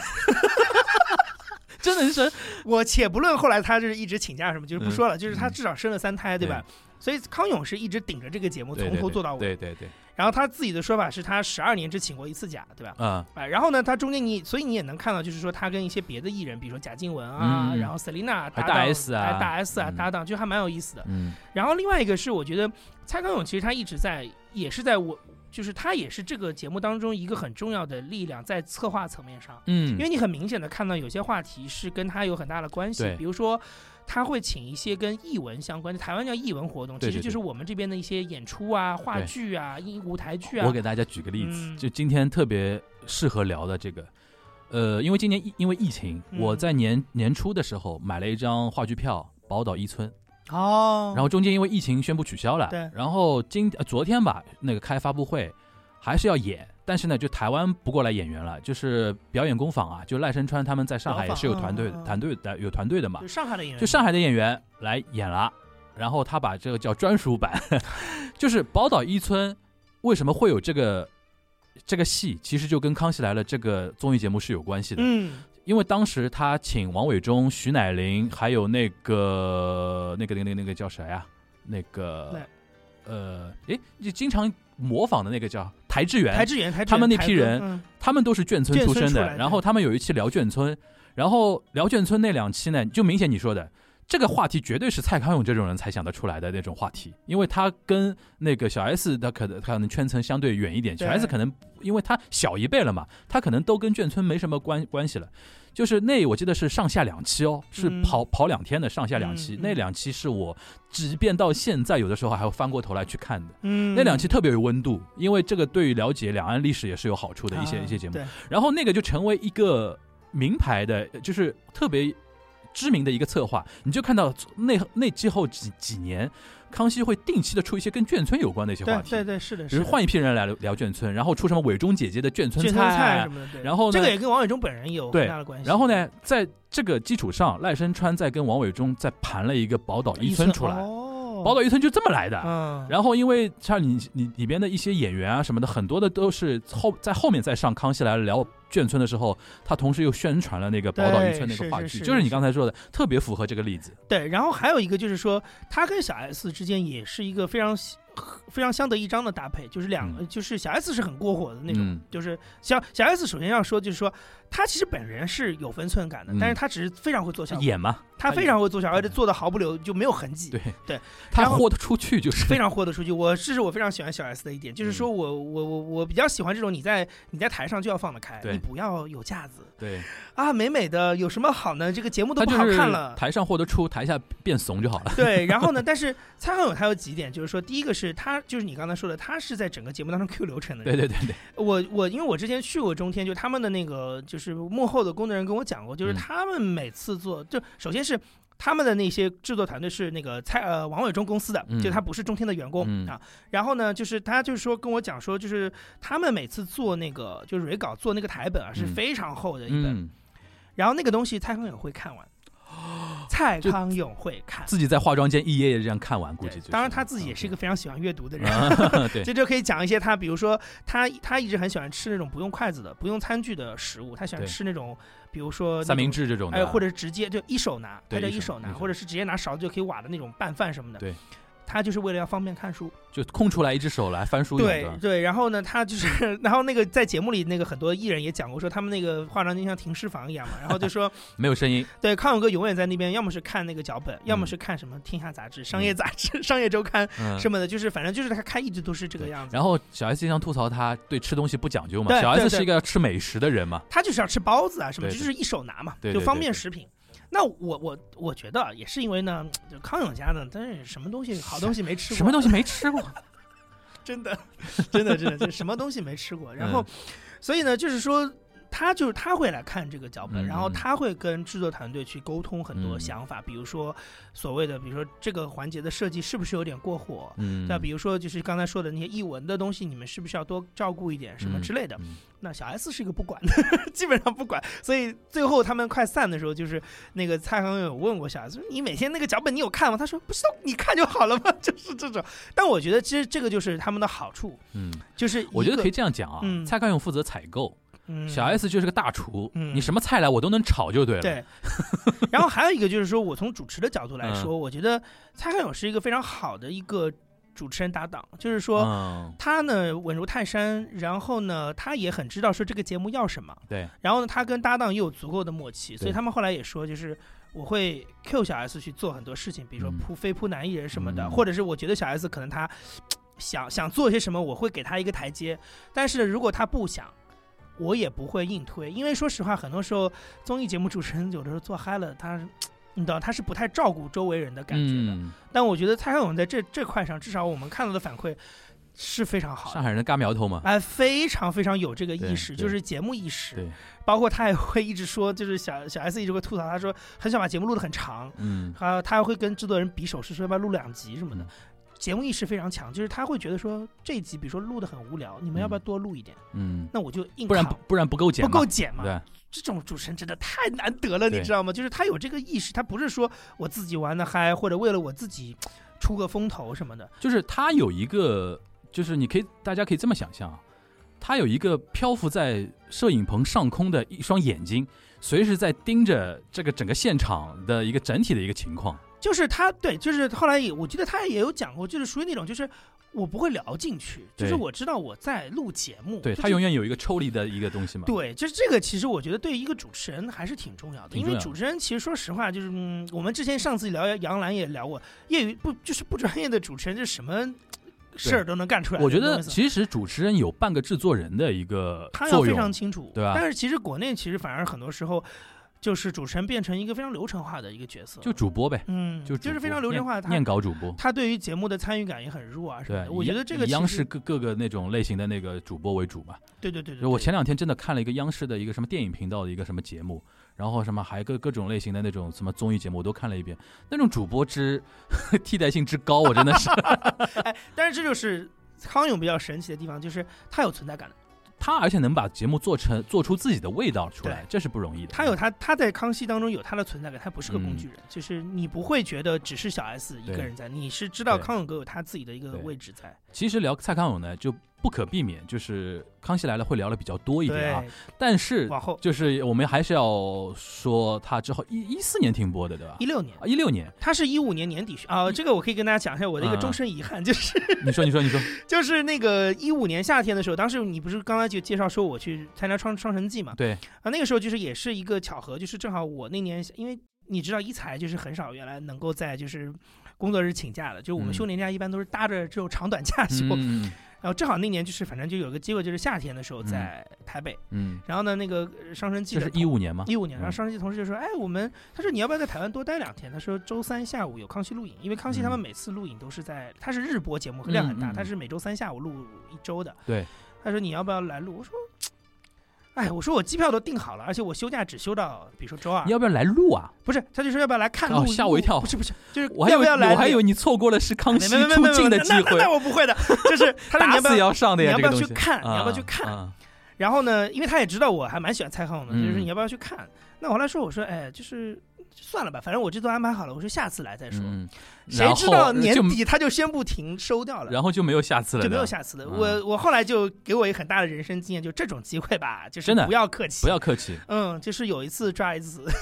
说不定就没有下一次。对，天有不测风云，真的是这样。然后反正他是零五年年底的时候，是蔡康永宣布他嗯，那个时候他其实因为已经在大陆做了《奇葩说》了，你有没有听说过他为什么？比如说，因为表面上的一些原因，我们其实也多多少少也听说过嘛。你有没有听中天的一些人提到过，就是说《康熙来了》收掉的一些背景啊，或者说一些八卦的一些东西有吗？嗯，其实说说实话，就是他的他的这个原因本身没有太多深意，我自己是这么觉得。啊，因为其实他的所有的就是表面上你都能看得到，比如说嗯那时候蔡康永已经来做了《奇葩说》的导师了，啊，他的工作重心其实在北京每年会有很多已。经在往大陆这边移动了，对吧？对，因为以前呢，其实蔡康永他更多的是以台湾为重心，在嗯康熙的这个平台，然后被大陆的嗯观众知道，嗯，然后他可能会来大陆偶尔出席，一些你这么一说，我。想起来，他有的时候会在大陆搞一些活动，都是以康熙作为一个支撑点来做的。对，但是他没有，他以前在这个之前，他没有说我在大陆花这么长时间去做一个大陆的嗯，节目。嗯嗯嗯那奇葩说是第一档嘛，他、嗯他就是真的参与到这个节目。那你想，奇葩说的周期是很长的，对，那他要两边飞是一个有难度的事情。嗯然后另外就是说，呃，因为他康熙是个日播的节目，量很大，而且他又是一个不请假的人，对，所以他就会导致他其实两边疲于奔命。所以嗯他在那个地那个时候把。呃，康熙就是他自己请辞这个节目，嗯，这个东西我觉得明面上是有的，只是说很值得玩味的一件事情是，因为他十二月份宣布，呃，应该是十月份、十月份宣布，就是他要请辞嘛，他就开始安排最后的这段时间，嗯。就做了大量的回顾。那我们嗯。知道后来就是大家有印象的，比如说最后是找了林志玲啊在嗯。上啊，包括请了这个李晨跟范冰冰夫妻俩，然后他们最后两个人在床上 就是录了最后两期。嗯。非常巧的事情是，他们的最后一期在台湾播出的时间嗯就是一六年台湾大选投票日的前一天晚上。嗯嗯，因为我那年去看大选选的，我是在台北的酒店里看了最后一天，嗯所以换句话意味着什么呢？就是这个节目没有进入到蔡英文时代，嗯对所以我觉得唯一可能这个是个巧合，但我觉得巧合，蛮有意味深长嘛蛮。有意味，就是历史的巧合嘛。嗯，意味深长，意味深长。而且我也觉得，就像我刚才最早刚才说的，嗯就藕断丝连那根丝，最终是断在那个《康熙来了》那个那个地方。其实我觉得也是这样。然后前两天我刚看到，呃，一个抖音上有个博主嘛，啊他提到一个观点，其实我也我也我我一直在说这个的，就是因为一三年《我是歌手》啊，啊，这个节目的热播和《甄嬛传》的热播，嗯，它象征了一个事情，就是象征了就是大陆的文文娱文娱产业全面碾压台湾的这么一个现象开始表面化了。对，就原来台湾那帮就圈内的人不承认这一点。后来我是歌手那个太震撼了，就是他们一看一集的制作费，那个那个陶晶莹说的嘛，一集的制作费是我们一季的制作费都要多嘛，对吧对吧？台湾那个时候好像据我印象，如果没记错的话，康熙当时一集的制作费是六十万新台币，六十万新台币十二万，对，然后已经是顶流了，他那个是最大的制作费用了。十二万人民币一集嘛，你你算算我们的综艺节目对吧？十二万这个根本塞牙缝的吧？十二万嘉宾的车马费都不够吧？对，啊，对啊。对吧？所以就是说，我觉得很有，就是他关掉这件事情的确有很多象征意义吧，对就代表性还是蛮强的对，的。其实代表了一个时代的一个结束嘛。对，然后这个时候其实我可以插播一段，就是说嗯跟康熙同时发展，就是跟康康永本人有关的，嗯就是我觉得康永利用了这个节目完成了一个转型，就是呃说他你说利用康熙来了康熙来了这个十二年的节目完成了一个转型，这个转型是什么呢？其实最明显的一点就是说，他从之前台湾的一个那种搞怪的知识分子作家的那种形象，嗯，转变成了一个。就是像前面 上次说杨澜一样，就是说嗯各个层面都能接受，有广公泛知众人物嘛，广泛知名度，而且甚至是他可能跟演艺圈靠得更近了。对，就是说，他原来可能更多的是文化圈、电影圈，嗯，他后来是跟演艺圈靠得更近，而且在这个转换的过程中，他是一个大众都能够感知到的一种影响力的扩大。对，那最有代表性的就是他后来连续多年去主持台湾电影金马奖的颁奖典礼。对对对，那这个事情其实本身就是跟上次就是我们聊为什么聊杨澜会聊到嗯。他，就是说他就是属于这种就是大家都能接受，因为金马奖是呃就是台湾的官方机构办的对，主办的活动嘛，就后来就是变成所谓的文化部在办，而且金马奖在去年之前对就是华语电影界的最高奖，项。就是就是我们纯纯从电影本身来讲啊，所以我们能够想到的所有金马奖的那种，就是最近十几年的经典镜头，比如说林志玲跟梁朝伟、刘德华抱抱啊抱抱对那时候蔡康永是站在旁边的哦。对，而且什么他跟黄渤的语语带疾风啊这种东西，不是经常会被拉挖出来说嘛？对对对，就是我觉得为什么要提金马奖它的一个地位啊？就是新加坡人也看金马奖，对，香港人也也看金马马奖，台湾人也看金马奖，中国大陆语电影圈的对。它代表什么意思？就这些地域的华人讲中国中国话的人都认识蔡康永，也可以都认他，而且呢，因为刚才我也说，它是个官办的活动，所对。以等于台湾台湾官方也官方也认可他，嗯，对，所以这个是我觉得他其实后来就完成了一个转换。所以你现在在想到蔡康永，尤其像大陆现在年轻人想到蔡康永，你不会记得他前传的那个不容易的。一个搞怪对的啊亚文化的，其实就是你的意思，就是康熙来了让他往下沉了嘛。他原来是飘在那种，比如说文化圈，就上相对精英阶层一点的，嗯，对吧？精英阶层，而且说老实话，文人相亲很厉害的，精英阶层谁都不服谁，对吧？他也看透这一点，反正我往下沉吧对，就通过十几年的节目，我觉得不知道他有意无意啊，反正他的达到了一个效果，就是他现在成为一个公众人物，而且是一个大众都能普遍接受的一个公以众人物。我对蔡康永的感觉，就是怎么说呢？因为我为什么很一直很喜欢他，就是因为嗯我们俩都是双鱼座的嗯男生，嗯然后就是我我会觉得蔡康永他应该是我不我觉得他应该没有那么强的计划性，但是会有一点吧，他是有审时度势的。对，就我觉得他的点在于审时度势，就是他他会知道说什么东西过时了，对对对，什么东西呃什么东西在慢慢兴起，就他有这个风向，而且什么是值得做的，什么是不值哎，得做的，对他的你包包括像康熙做的，其实当时也没有说下坡路的时候，对他就收掉，对，然后我要到大陆来做康奇葩说或者做别的事情，就是我觉得他在这种选择上，就跟我们上次的杨澜其实还挺像的也挺像的，嗯。挺像的，就是呃，知道说该断则断，然后嗯。我应该往前看，就这种是啊，嗯，那我们聊聊他后面，那个奇葩说时代吧，就就就就就奇葩说开启的一个时代啊。嗯，呃，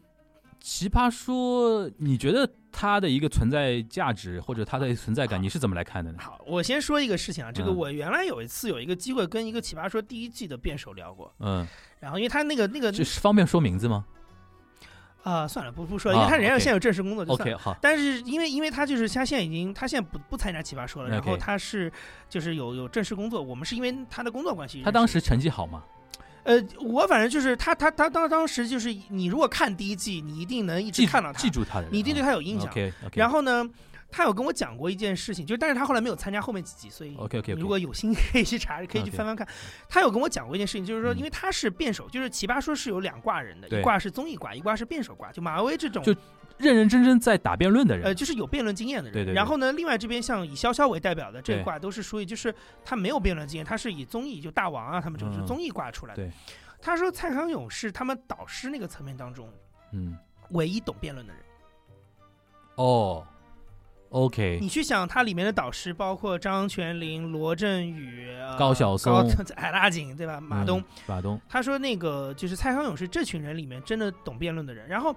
他就说，就是他他不知道说蔡康永年轻时候有没有打过辩论比赛，嗯，但是呢。或者说，他们辩论圈里有很多所谓的专业术语，他们嗯他是不是知道？他不确定，嗯但是他知道说蔡康永在做辩论的时候，他是在用辩论的方法在打。啊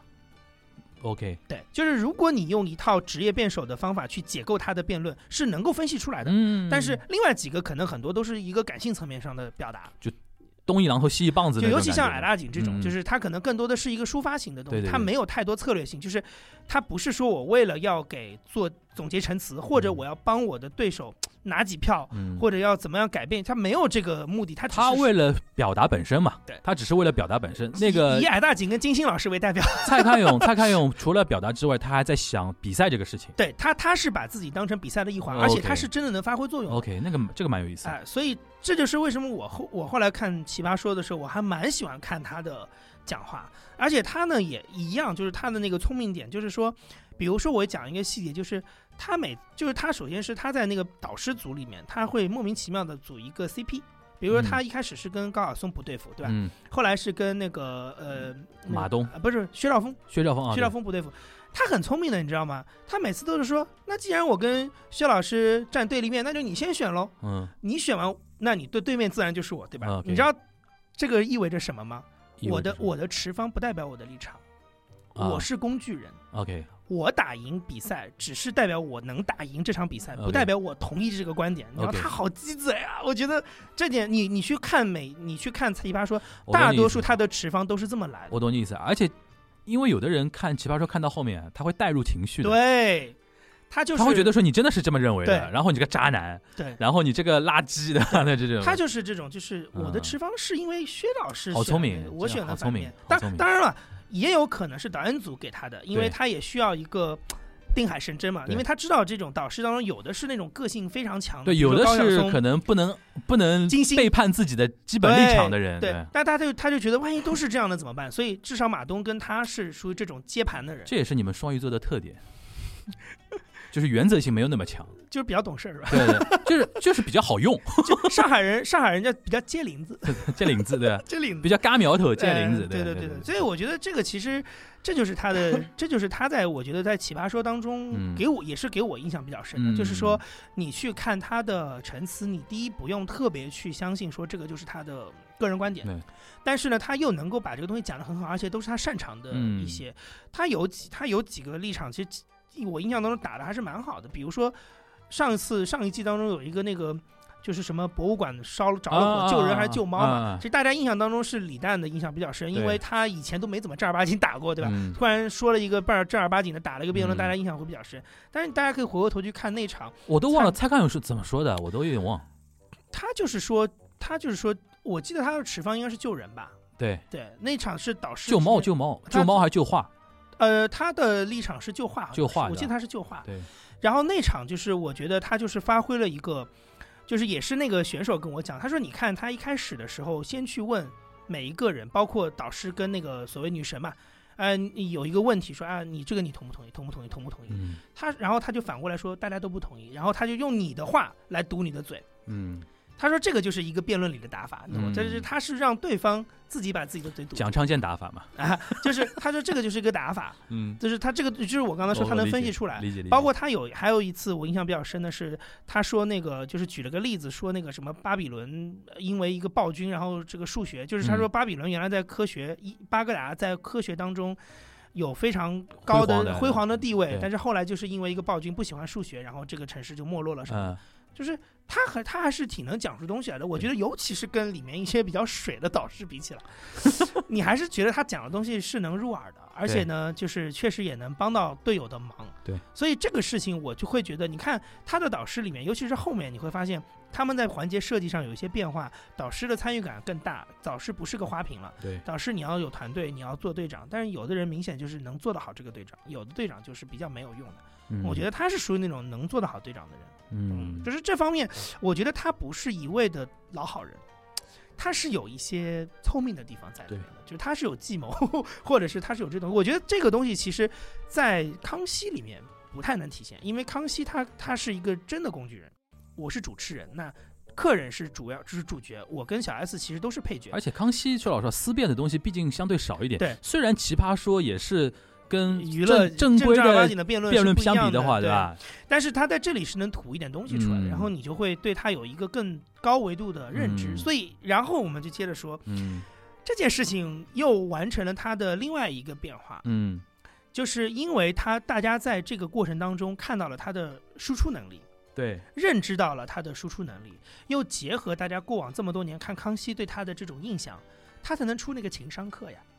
哦，对对对对对对，他才能出他的那那个喜马拉雅的情商课。所以我觉得其实这个事情蛮有意思的，就是说，嗯，你很难说他是，你很难说他是，呃，就是谋篇布局都谋篇的很好，但是他走一步看一步，就是我觉得他在这个事情上其实还是，嗯。后面你就会发现，他的每一每一次人生的后面一章是在给他的前面一章，就是前面一章在给后面一章铺排。嗯，他没有那种好像说我想到哪儿就做到哪儿。你你如果用比较简单的语言来总结，现在康康呃蔡康永啊，嗯在那个呃他在中国大陆这边的一个嗯角色定位的话，应该怎么说呢？就是首先是奇葩说导师，对，然后肯定是跟情商这件事情有很高的绑定，他现在情商这一块是 是也是知识付费性质吗？知识付费，然后他还出书，然后也出书，嗯对吧？？哎，这件事情其实我觉得也是他比较聪明的地方，就是说他有一次讲过这个事情，就是说他不是那种就是前面讲的，他也不是那种就是伪知识分子的那种、嗯那种形象的人，就是。他，你看，他不排斥自己的书变成一个工具书，然后成为畅销书，你懂我意思吗？嗯就是他这点啊，我我你是上海人，我不知道是不是这么，就是你是不是这么理解？就嗯他在这方面其实蛮精明的，我觉得他对嗯钱啊，他对怎么赚钱这件事情算的还蛮清楚的。嗯嗯，他这个 sense 比较高，很不是那种他什么家庭出身啊？就是嗯他是做生意的商，啊，对的对对吧？嗯，大商人家庭出身啊，而且他爸又是学法律的，这一块我觉得还是比较，而且我觉得他他是那种不跟钱过不去的人。而且他有一种很 很很清楚的一个概念，嗯就是钱是让你保持自由的一个最大的通行证。也是也是，你看他平时还做一点古董投资嘛，对，哎，这个是还他也出过书，对啊，对啊，就是他这个人就是就。你不能说他是那种钻钱眼里的人，但是他非常知道什么东西能给他换来一些自由的一些保障。所以其实你从他的身上能看到一件事情，就是说赚钱其实没有不会非得是 low 的去赚，你懂我意思吗？这个就是种这个，我觉得你你在一个上海人面前不用科普这这个概念，我觉得我知道我知道，我认为南方都都都我懂 OK 我的，对。懂但是我觉得其实很多时候你看大陆的文化圈，因为大陆文化圈很多它的形象是比较北方文化圈那一套，对对对，你有的时候他会把这个赚钱跟文化调性这件事情其实钱就脏了对吧哎，这个我觉得特别没有必要。对，嗯，我觉得他在这方面其实践行的非常好。我觉得他对市场的一个认知是比较健全的呀，是的？是的因为你想从小美国那个留学回来的，然后在台湾又引领了那一波市场化的一些媒体的一些走向啊，然后他深知流量这个东西是能换来一些收益的嘛，嗯，而且我觉得他只要抓住一个原则。我来揣度他的话，他只要抓住个原则，就是我做的事情是对这个社会还是有正面意义的，那他他就愿意做。嗯如果能带来钱的收益，那肯定是最好，对对吧？我觉得作为一个我作为一个上海人，我是这样想这个问题的。对，我觉得他他这，我觉得所以你刚才说到说他现在在大陆的一个好像位置跟形象，嗯，我觉得他就如同他在台湾的形象，我觉得是一样的，就是说，大家他的知名度很高，但他又不跟任何一个圈子绑定。对，嗯，他在台湾其实也是这样，他原来跟王伟忠关系也很好，跟嗯。小燕关系也很好，然后跟后来吴宗宪那个圈子也有联系。这个就跟你上次提到杨澜也有点像。对，就是也是个不选边的人。就是你提到蔡康永跟提到杨澜，你不会觉得他背后有一个特别强的一个嗯属性的一个、嗯一个标签，嗯，或者说有一个平台或者有一个机构组织在上面要要闪闪发光，对吧？对对，但是他的另外一面就是说，他也不可能像你上次像提到，比如说流量鲜肉那样，啊就是说他在短期之内可以有一个，就是一下子冲到第一的那种感觉，就是他们永远是一个存在。对，但是呢，他不会不会站在第一的位置。嗯因，为他本人就是一个。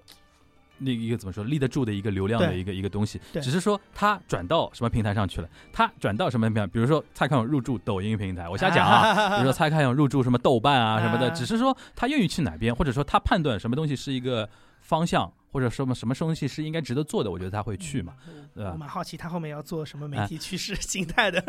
后面我还想，嗯比如说稍微触碰一下哎那个他身上一个很重要的一个标签，就关于那个同志同同哎 LGBT 的一个话题，嗯因为上次我们带到过一一下这个，是的，我估计很多人可能还不一定知道他的一个？就是我不知道现在就是他应该是他应该是最有名的艺人 gay 了吧？就是我不知道他应该普他的一个概念应该是那个有多多大程度的一个渗透啊？因为说老实话，在台湾是肯定没问题，对吧？因为但主要是大陆这边，大陆这边可能比如说。嗯呃，我就先说台湾啊，就是我我据我所知，他正式出柜是在李敖的一个逼当迫、逼迫下嘛李敖。大哥大当时李敖大哥大还是请他，还是他的一个节目请李敖是这样，应该我如果没记错的话，当时好像是那个就是。好像是蔡康永当时是有一个节目吧？上另外一个主持人节目，但是那期节目当时李敖代班，对对对对对好。像是文倩的节目之然。后我记得我记得嗯李敖说过，他当时很坏，就是那个你是不是进广告，对进广告他，说我广告拉回来以以后第一句话劈头盖脸就 是这样，广告的时候问他说是不是什么问题都能问？对对对对可以。然后他就说你是不是喜欢男人？对对对，回来之后就回来之后劈头盖脸就第一句话嘛。那后来其实呃蔡康永这边也有说过这个事情，他就是说他会觉得嗯，我在李敖大师面前对，公开身份，嗯，总比在一些不知道什么阿猫阿狗的节目上那蔡天铎的影子就出来了，你看到吧？好，蔡天铎的影子就看着哎看出来了吧？就是说他还是看中一个场域的，跟因他的一个为你因为就是那个话，就是说你不在他，就是如果他不问，有可能有一天你上一个别的什么节目，他还是会不知分寸的问你这个问题。或者那你或者一个八卦记者拍到什么东西，然你也不后被人家能不承认，你也不他以他的性格，他也不会不承认。，对对对对，那那还是那个问题，我被最有名的那个人，对对对对 对吧？问出来也是个很光荣的事情，对而大家都会一直记得。对，而且是大家一直在这么这么说的一件事情。这个其实，而且在《康熙来了》那么多年的过程中，他跟蔡呃小 S 的很多互动，其实小 S 有的时候就把这个东西也作为一个梗嘛，对对吧？你说你不就是一个刁蛮公主嘛，然后怎么天一姐，中天一 中天姐啊，不能没有你啊中天不能没有，类似于像这种嘛，对对吧？然后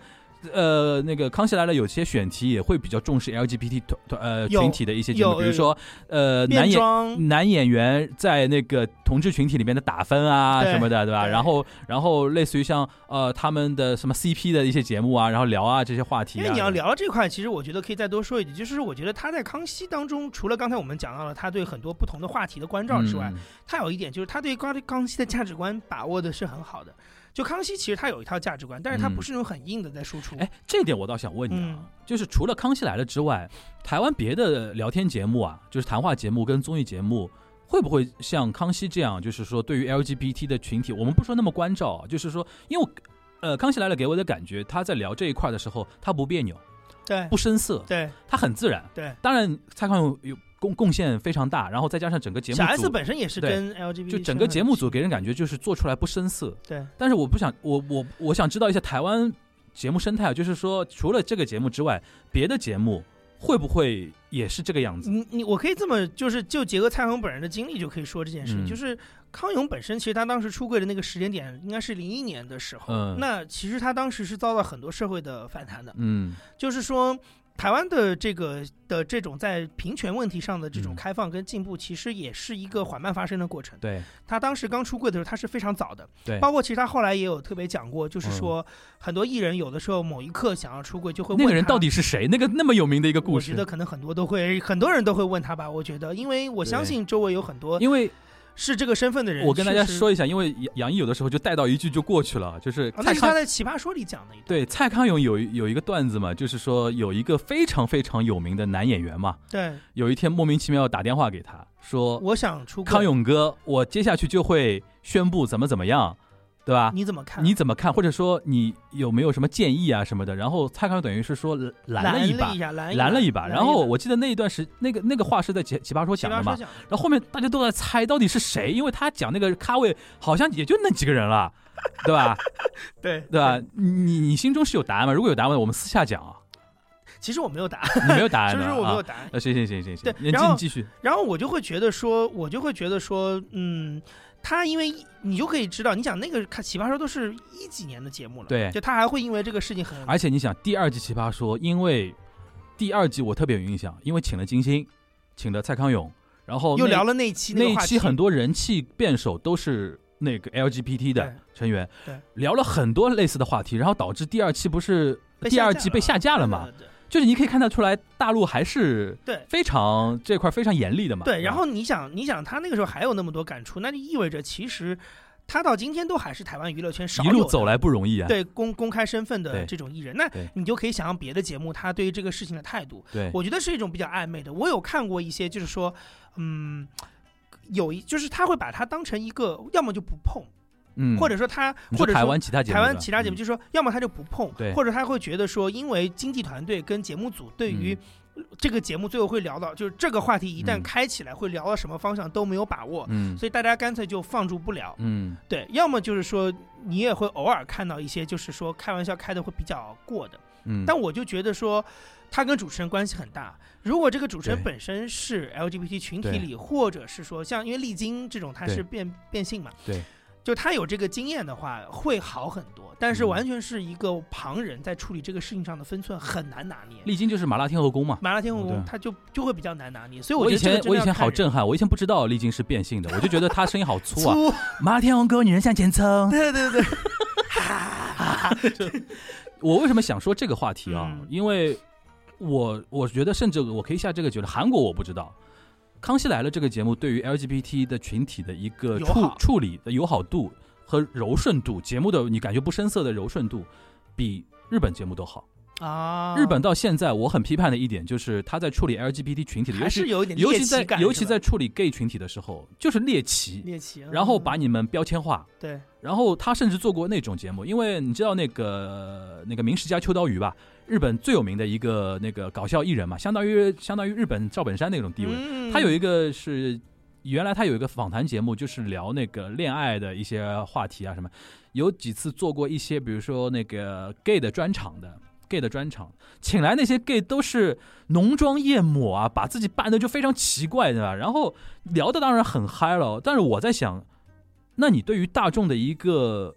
潜意识给他们一个什么印象？这个群体就是非常奇怪的，嗯，就是非常博出位的。对我懂，你哪怕你你知道那个松子 d e l a 对对对对对对对，连他都要女装，一直要女装上去。当然，他也有自己的一个体会。你让他不女装，他自己也不高兴。对。但是你你想想看，他为什么会火？就一方面就是我我经常说他是日本的金星嘛，就是他三观很正，对，就是说很是所谓正啊。但是很多人现在说金星很多三观是不符合自己的三观。我想说的是什么呢？金星很多三观和 Masco Deluxe 就是松子的很多三观是符合中日他们各在国家的主流的吧，主流的认知的里啊边。明白明白。你看金星说的很多东西，其实是中国很多家长家长家长很听得进去的家长很听得进去。但是同时呢，他们又有这个一个一个标签，同时就是会有一种感觉，好像就是这两个人的存在，好像会觉得说这个社会是不是就呃稍微平顺了一点。但是就像你刚才说的，就跟主持人有很大关系。除了他们之外，别的节目处理起来就很生涩很，生涩，很很让人觉得有的时候就觉得奇怪不舒服的地方。就我觉得康永他基本上在处理这些事情的时候，就是会他在康熙里面你很难看到标签化的这种形象出现，然后他也会特别去提醒，比如说跟小孩说你不要乱猜人家，不要帮人家出柜或者什么什么，就是说他会有这个分寸感。而且我觉得啊嗯，这个节目，我我一直猜，我没有这数据支撑啊。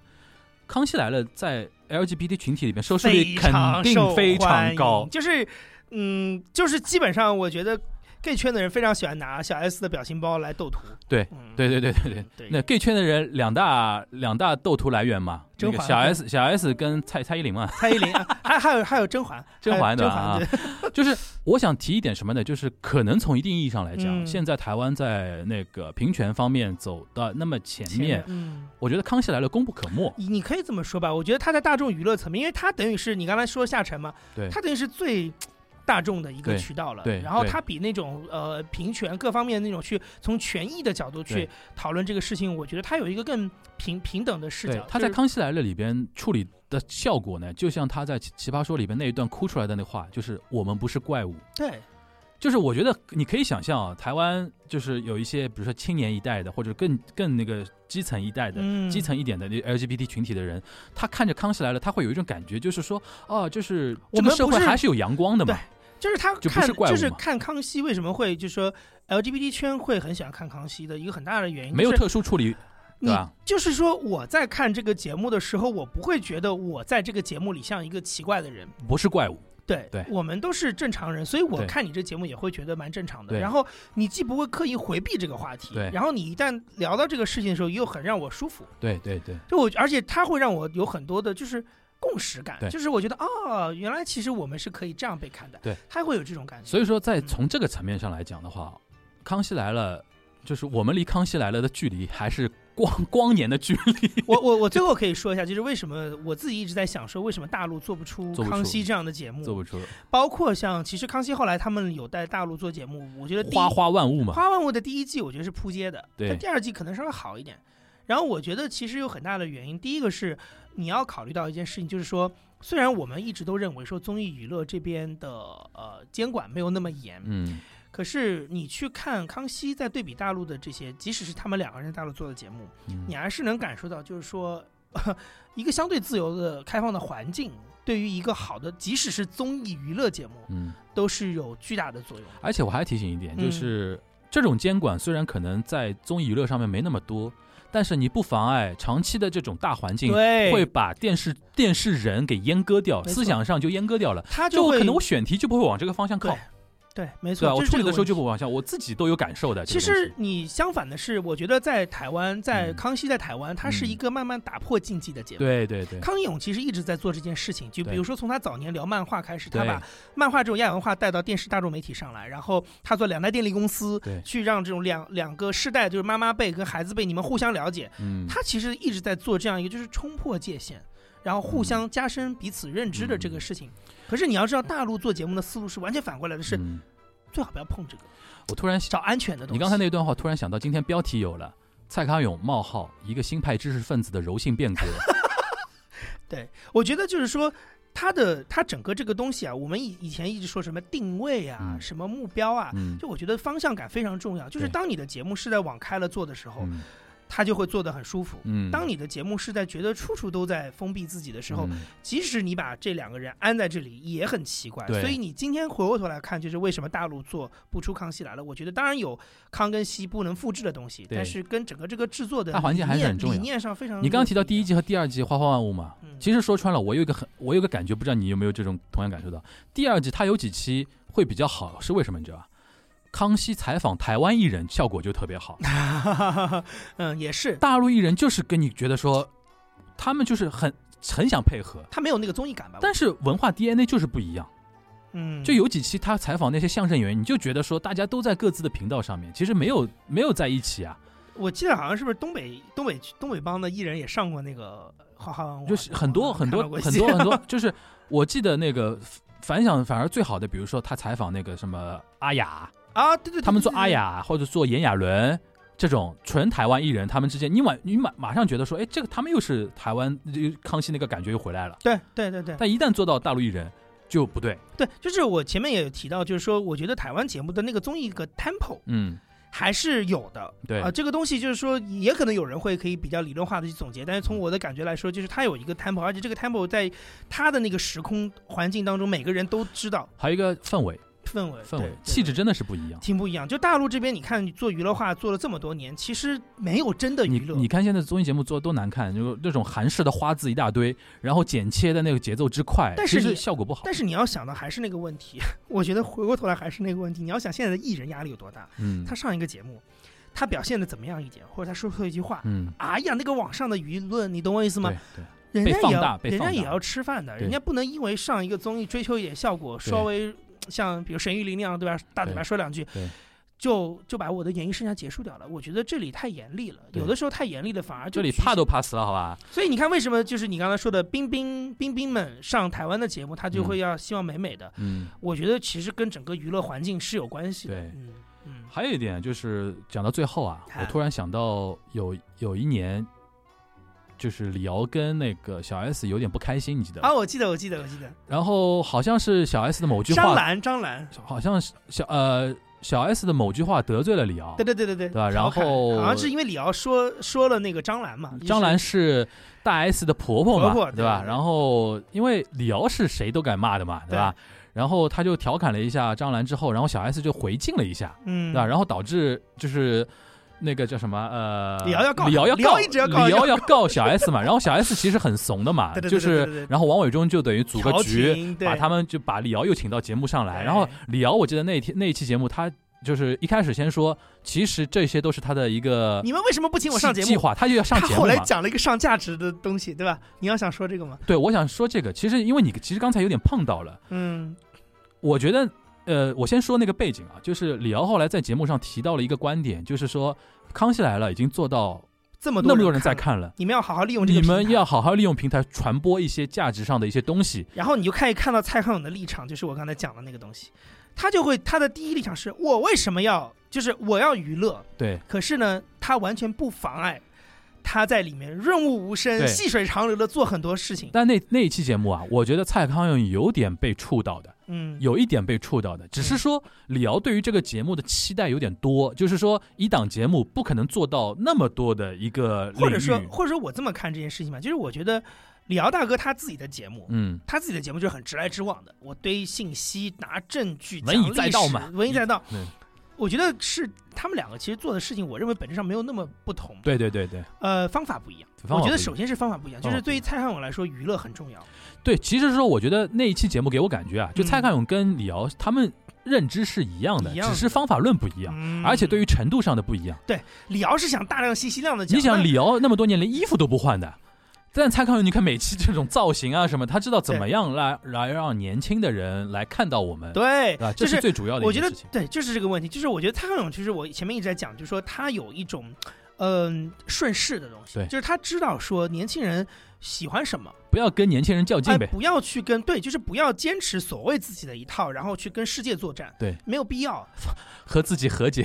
对，就是你你你你你的你的所谓的理念的传输、信息的传播的前提是别人得接受你，对对对对得看你。然后才能去做，然后别人接受这个东西的度是每个人不一样的，有的人喜欢你讲很多，但有的人只是觉得一点点就好。对，所以我觉得他做康熙，其实这个度拿捏的很好，就是拿捏的还是非常到位的。然后嗯那李敖大哥就是那种一盆一盆水要泼过去嘛，对吧？就他觉得我就得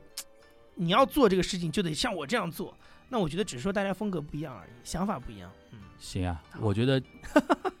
那我们又要回到那个经典的话题了，我们下一期聊啥？其实我觉得今我越来越觉得说，我们其实人物志是值得做，因为嗯其实从人物可以展开一个时代，对对吧？其实就是时代英雄嘛，对，对吧？嗯哦，尤其我觉得今天其实这一期其实讲了很多那种台湾，然后最后讲到 LGBT 的话题，我觉得其实可能对于某些，因为我觉得不是我不知道播客环境这种能不能上啊？可以可以可以可以可以可以还有那个专门有做 LGBT 的播客。对，我觉得可以希望大家能够从这种呃就是就是蔡康永的身上吧。嗯。和这个节目的身上，因为嗯我我我特别有感觉的地方，就是我同时在看日本的一些节目，啊，我觉得台湾蔡康永那个节目做的是可以说在我的认知里边是最好的，对，就处理的让人最舒服的这这种东西。然后呢，再加上他的一些身世啊什么的，其实我们、嗯因为我们对他的一个背景的身世八卦的了解其实并不多嘛，只能是我们就是通过电视那个屏幕或者电脑那个屏幕展现出来的他，对然后讲一些我们的一些认知上的一些一些东西，希望能给给到大家一些。呃，参考吧，对吧？嗯参考，然后未未来你如果再看他的话，不要仅停留啊鸡汤大师呀，对吧？就情什么情情商课呀，对吧？类似于这样这种我，我我会建议啊，如果你对蔡康永感兴趣，你可以去买点他的书来看。，对对对对，嗯，他的书其实写的蛮有意思的，就是也是一样，就是说他不是严肃著作对。而且我建议，因为现在 B 站上面有很多那种看菜，就比如说那个，比如说呃，康熙来了美食集锦，他会剪到一起，有或者康熙来了大陆明星那是我每天剪到一起，睡前的，康熙来了什么 大大陆明星剪剪到一起，对对对对然后康熙来了有一些文化底蕴的，比如说比如说比如说刚才说眷村啊什么，你在 B 站上面都搜得到。对对对，你搜一些有有一些，比如说点击量比较高的，除了那些八卦之外的，还有一些有有文化气质的，你可以在里边看到蔡康永这么多年所所做的一些努力是的，和尝试一些改变，蛮有意思的。对吧？我觉得其实蛮是蛮有意思的，好吧？好，今天非常非常又非常嗨，又聊嗨了，然后可以作为那个我们国庆那个特别节目，对吧？我这两天抓紧剪一剪，国庆期间让大家来听一听，大家国庆。八休息八天的，空下来干嘛？可以看看《康熙来了》，可以看看，可以看看《奇葩说》，对吧？那我们下期比如说聊个马东啊，这可以可以可以，好啊，呃，不一定马东啊。大家如果听下来觉得说，呃，比如说在我们聊的过程中，哎，你对谁好像又有了一个兴趣，比如说张小燕，类似于像这种啊，对吧也可？以，对也可以给我们留言，可以作为一个互动啊。好好，那我们那个杨毅辛苦了啊，哎就是有强烈输出的一期，强烈输出。你接下来还要再输出一期，好，那我们下期八零后传媒史再见，大家拜拜拜拜君のため選んだ幸せのレシピを始めよう今夜もキャンドルを灯して安らぎのスープに 今日の日を溶かして口づけのテリーに励ましのジュレ添えて寂しさを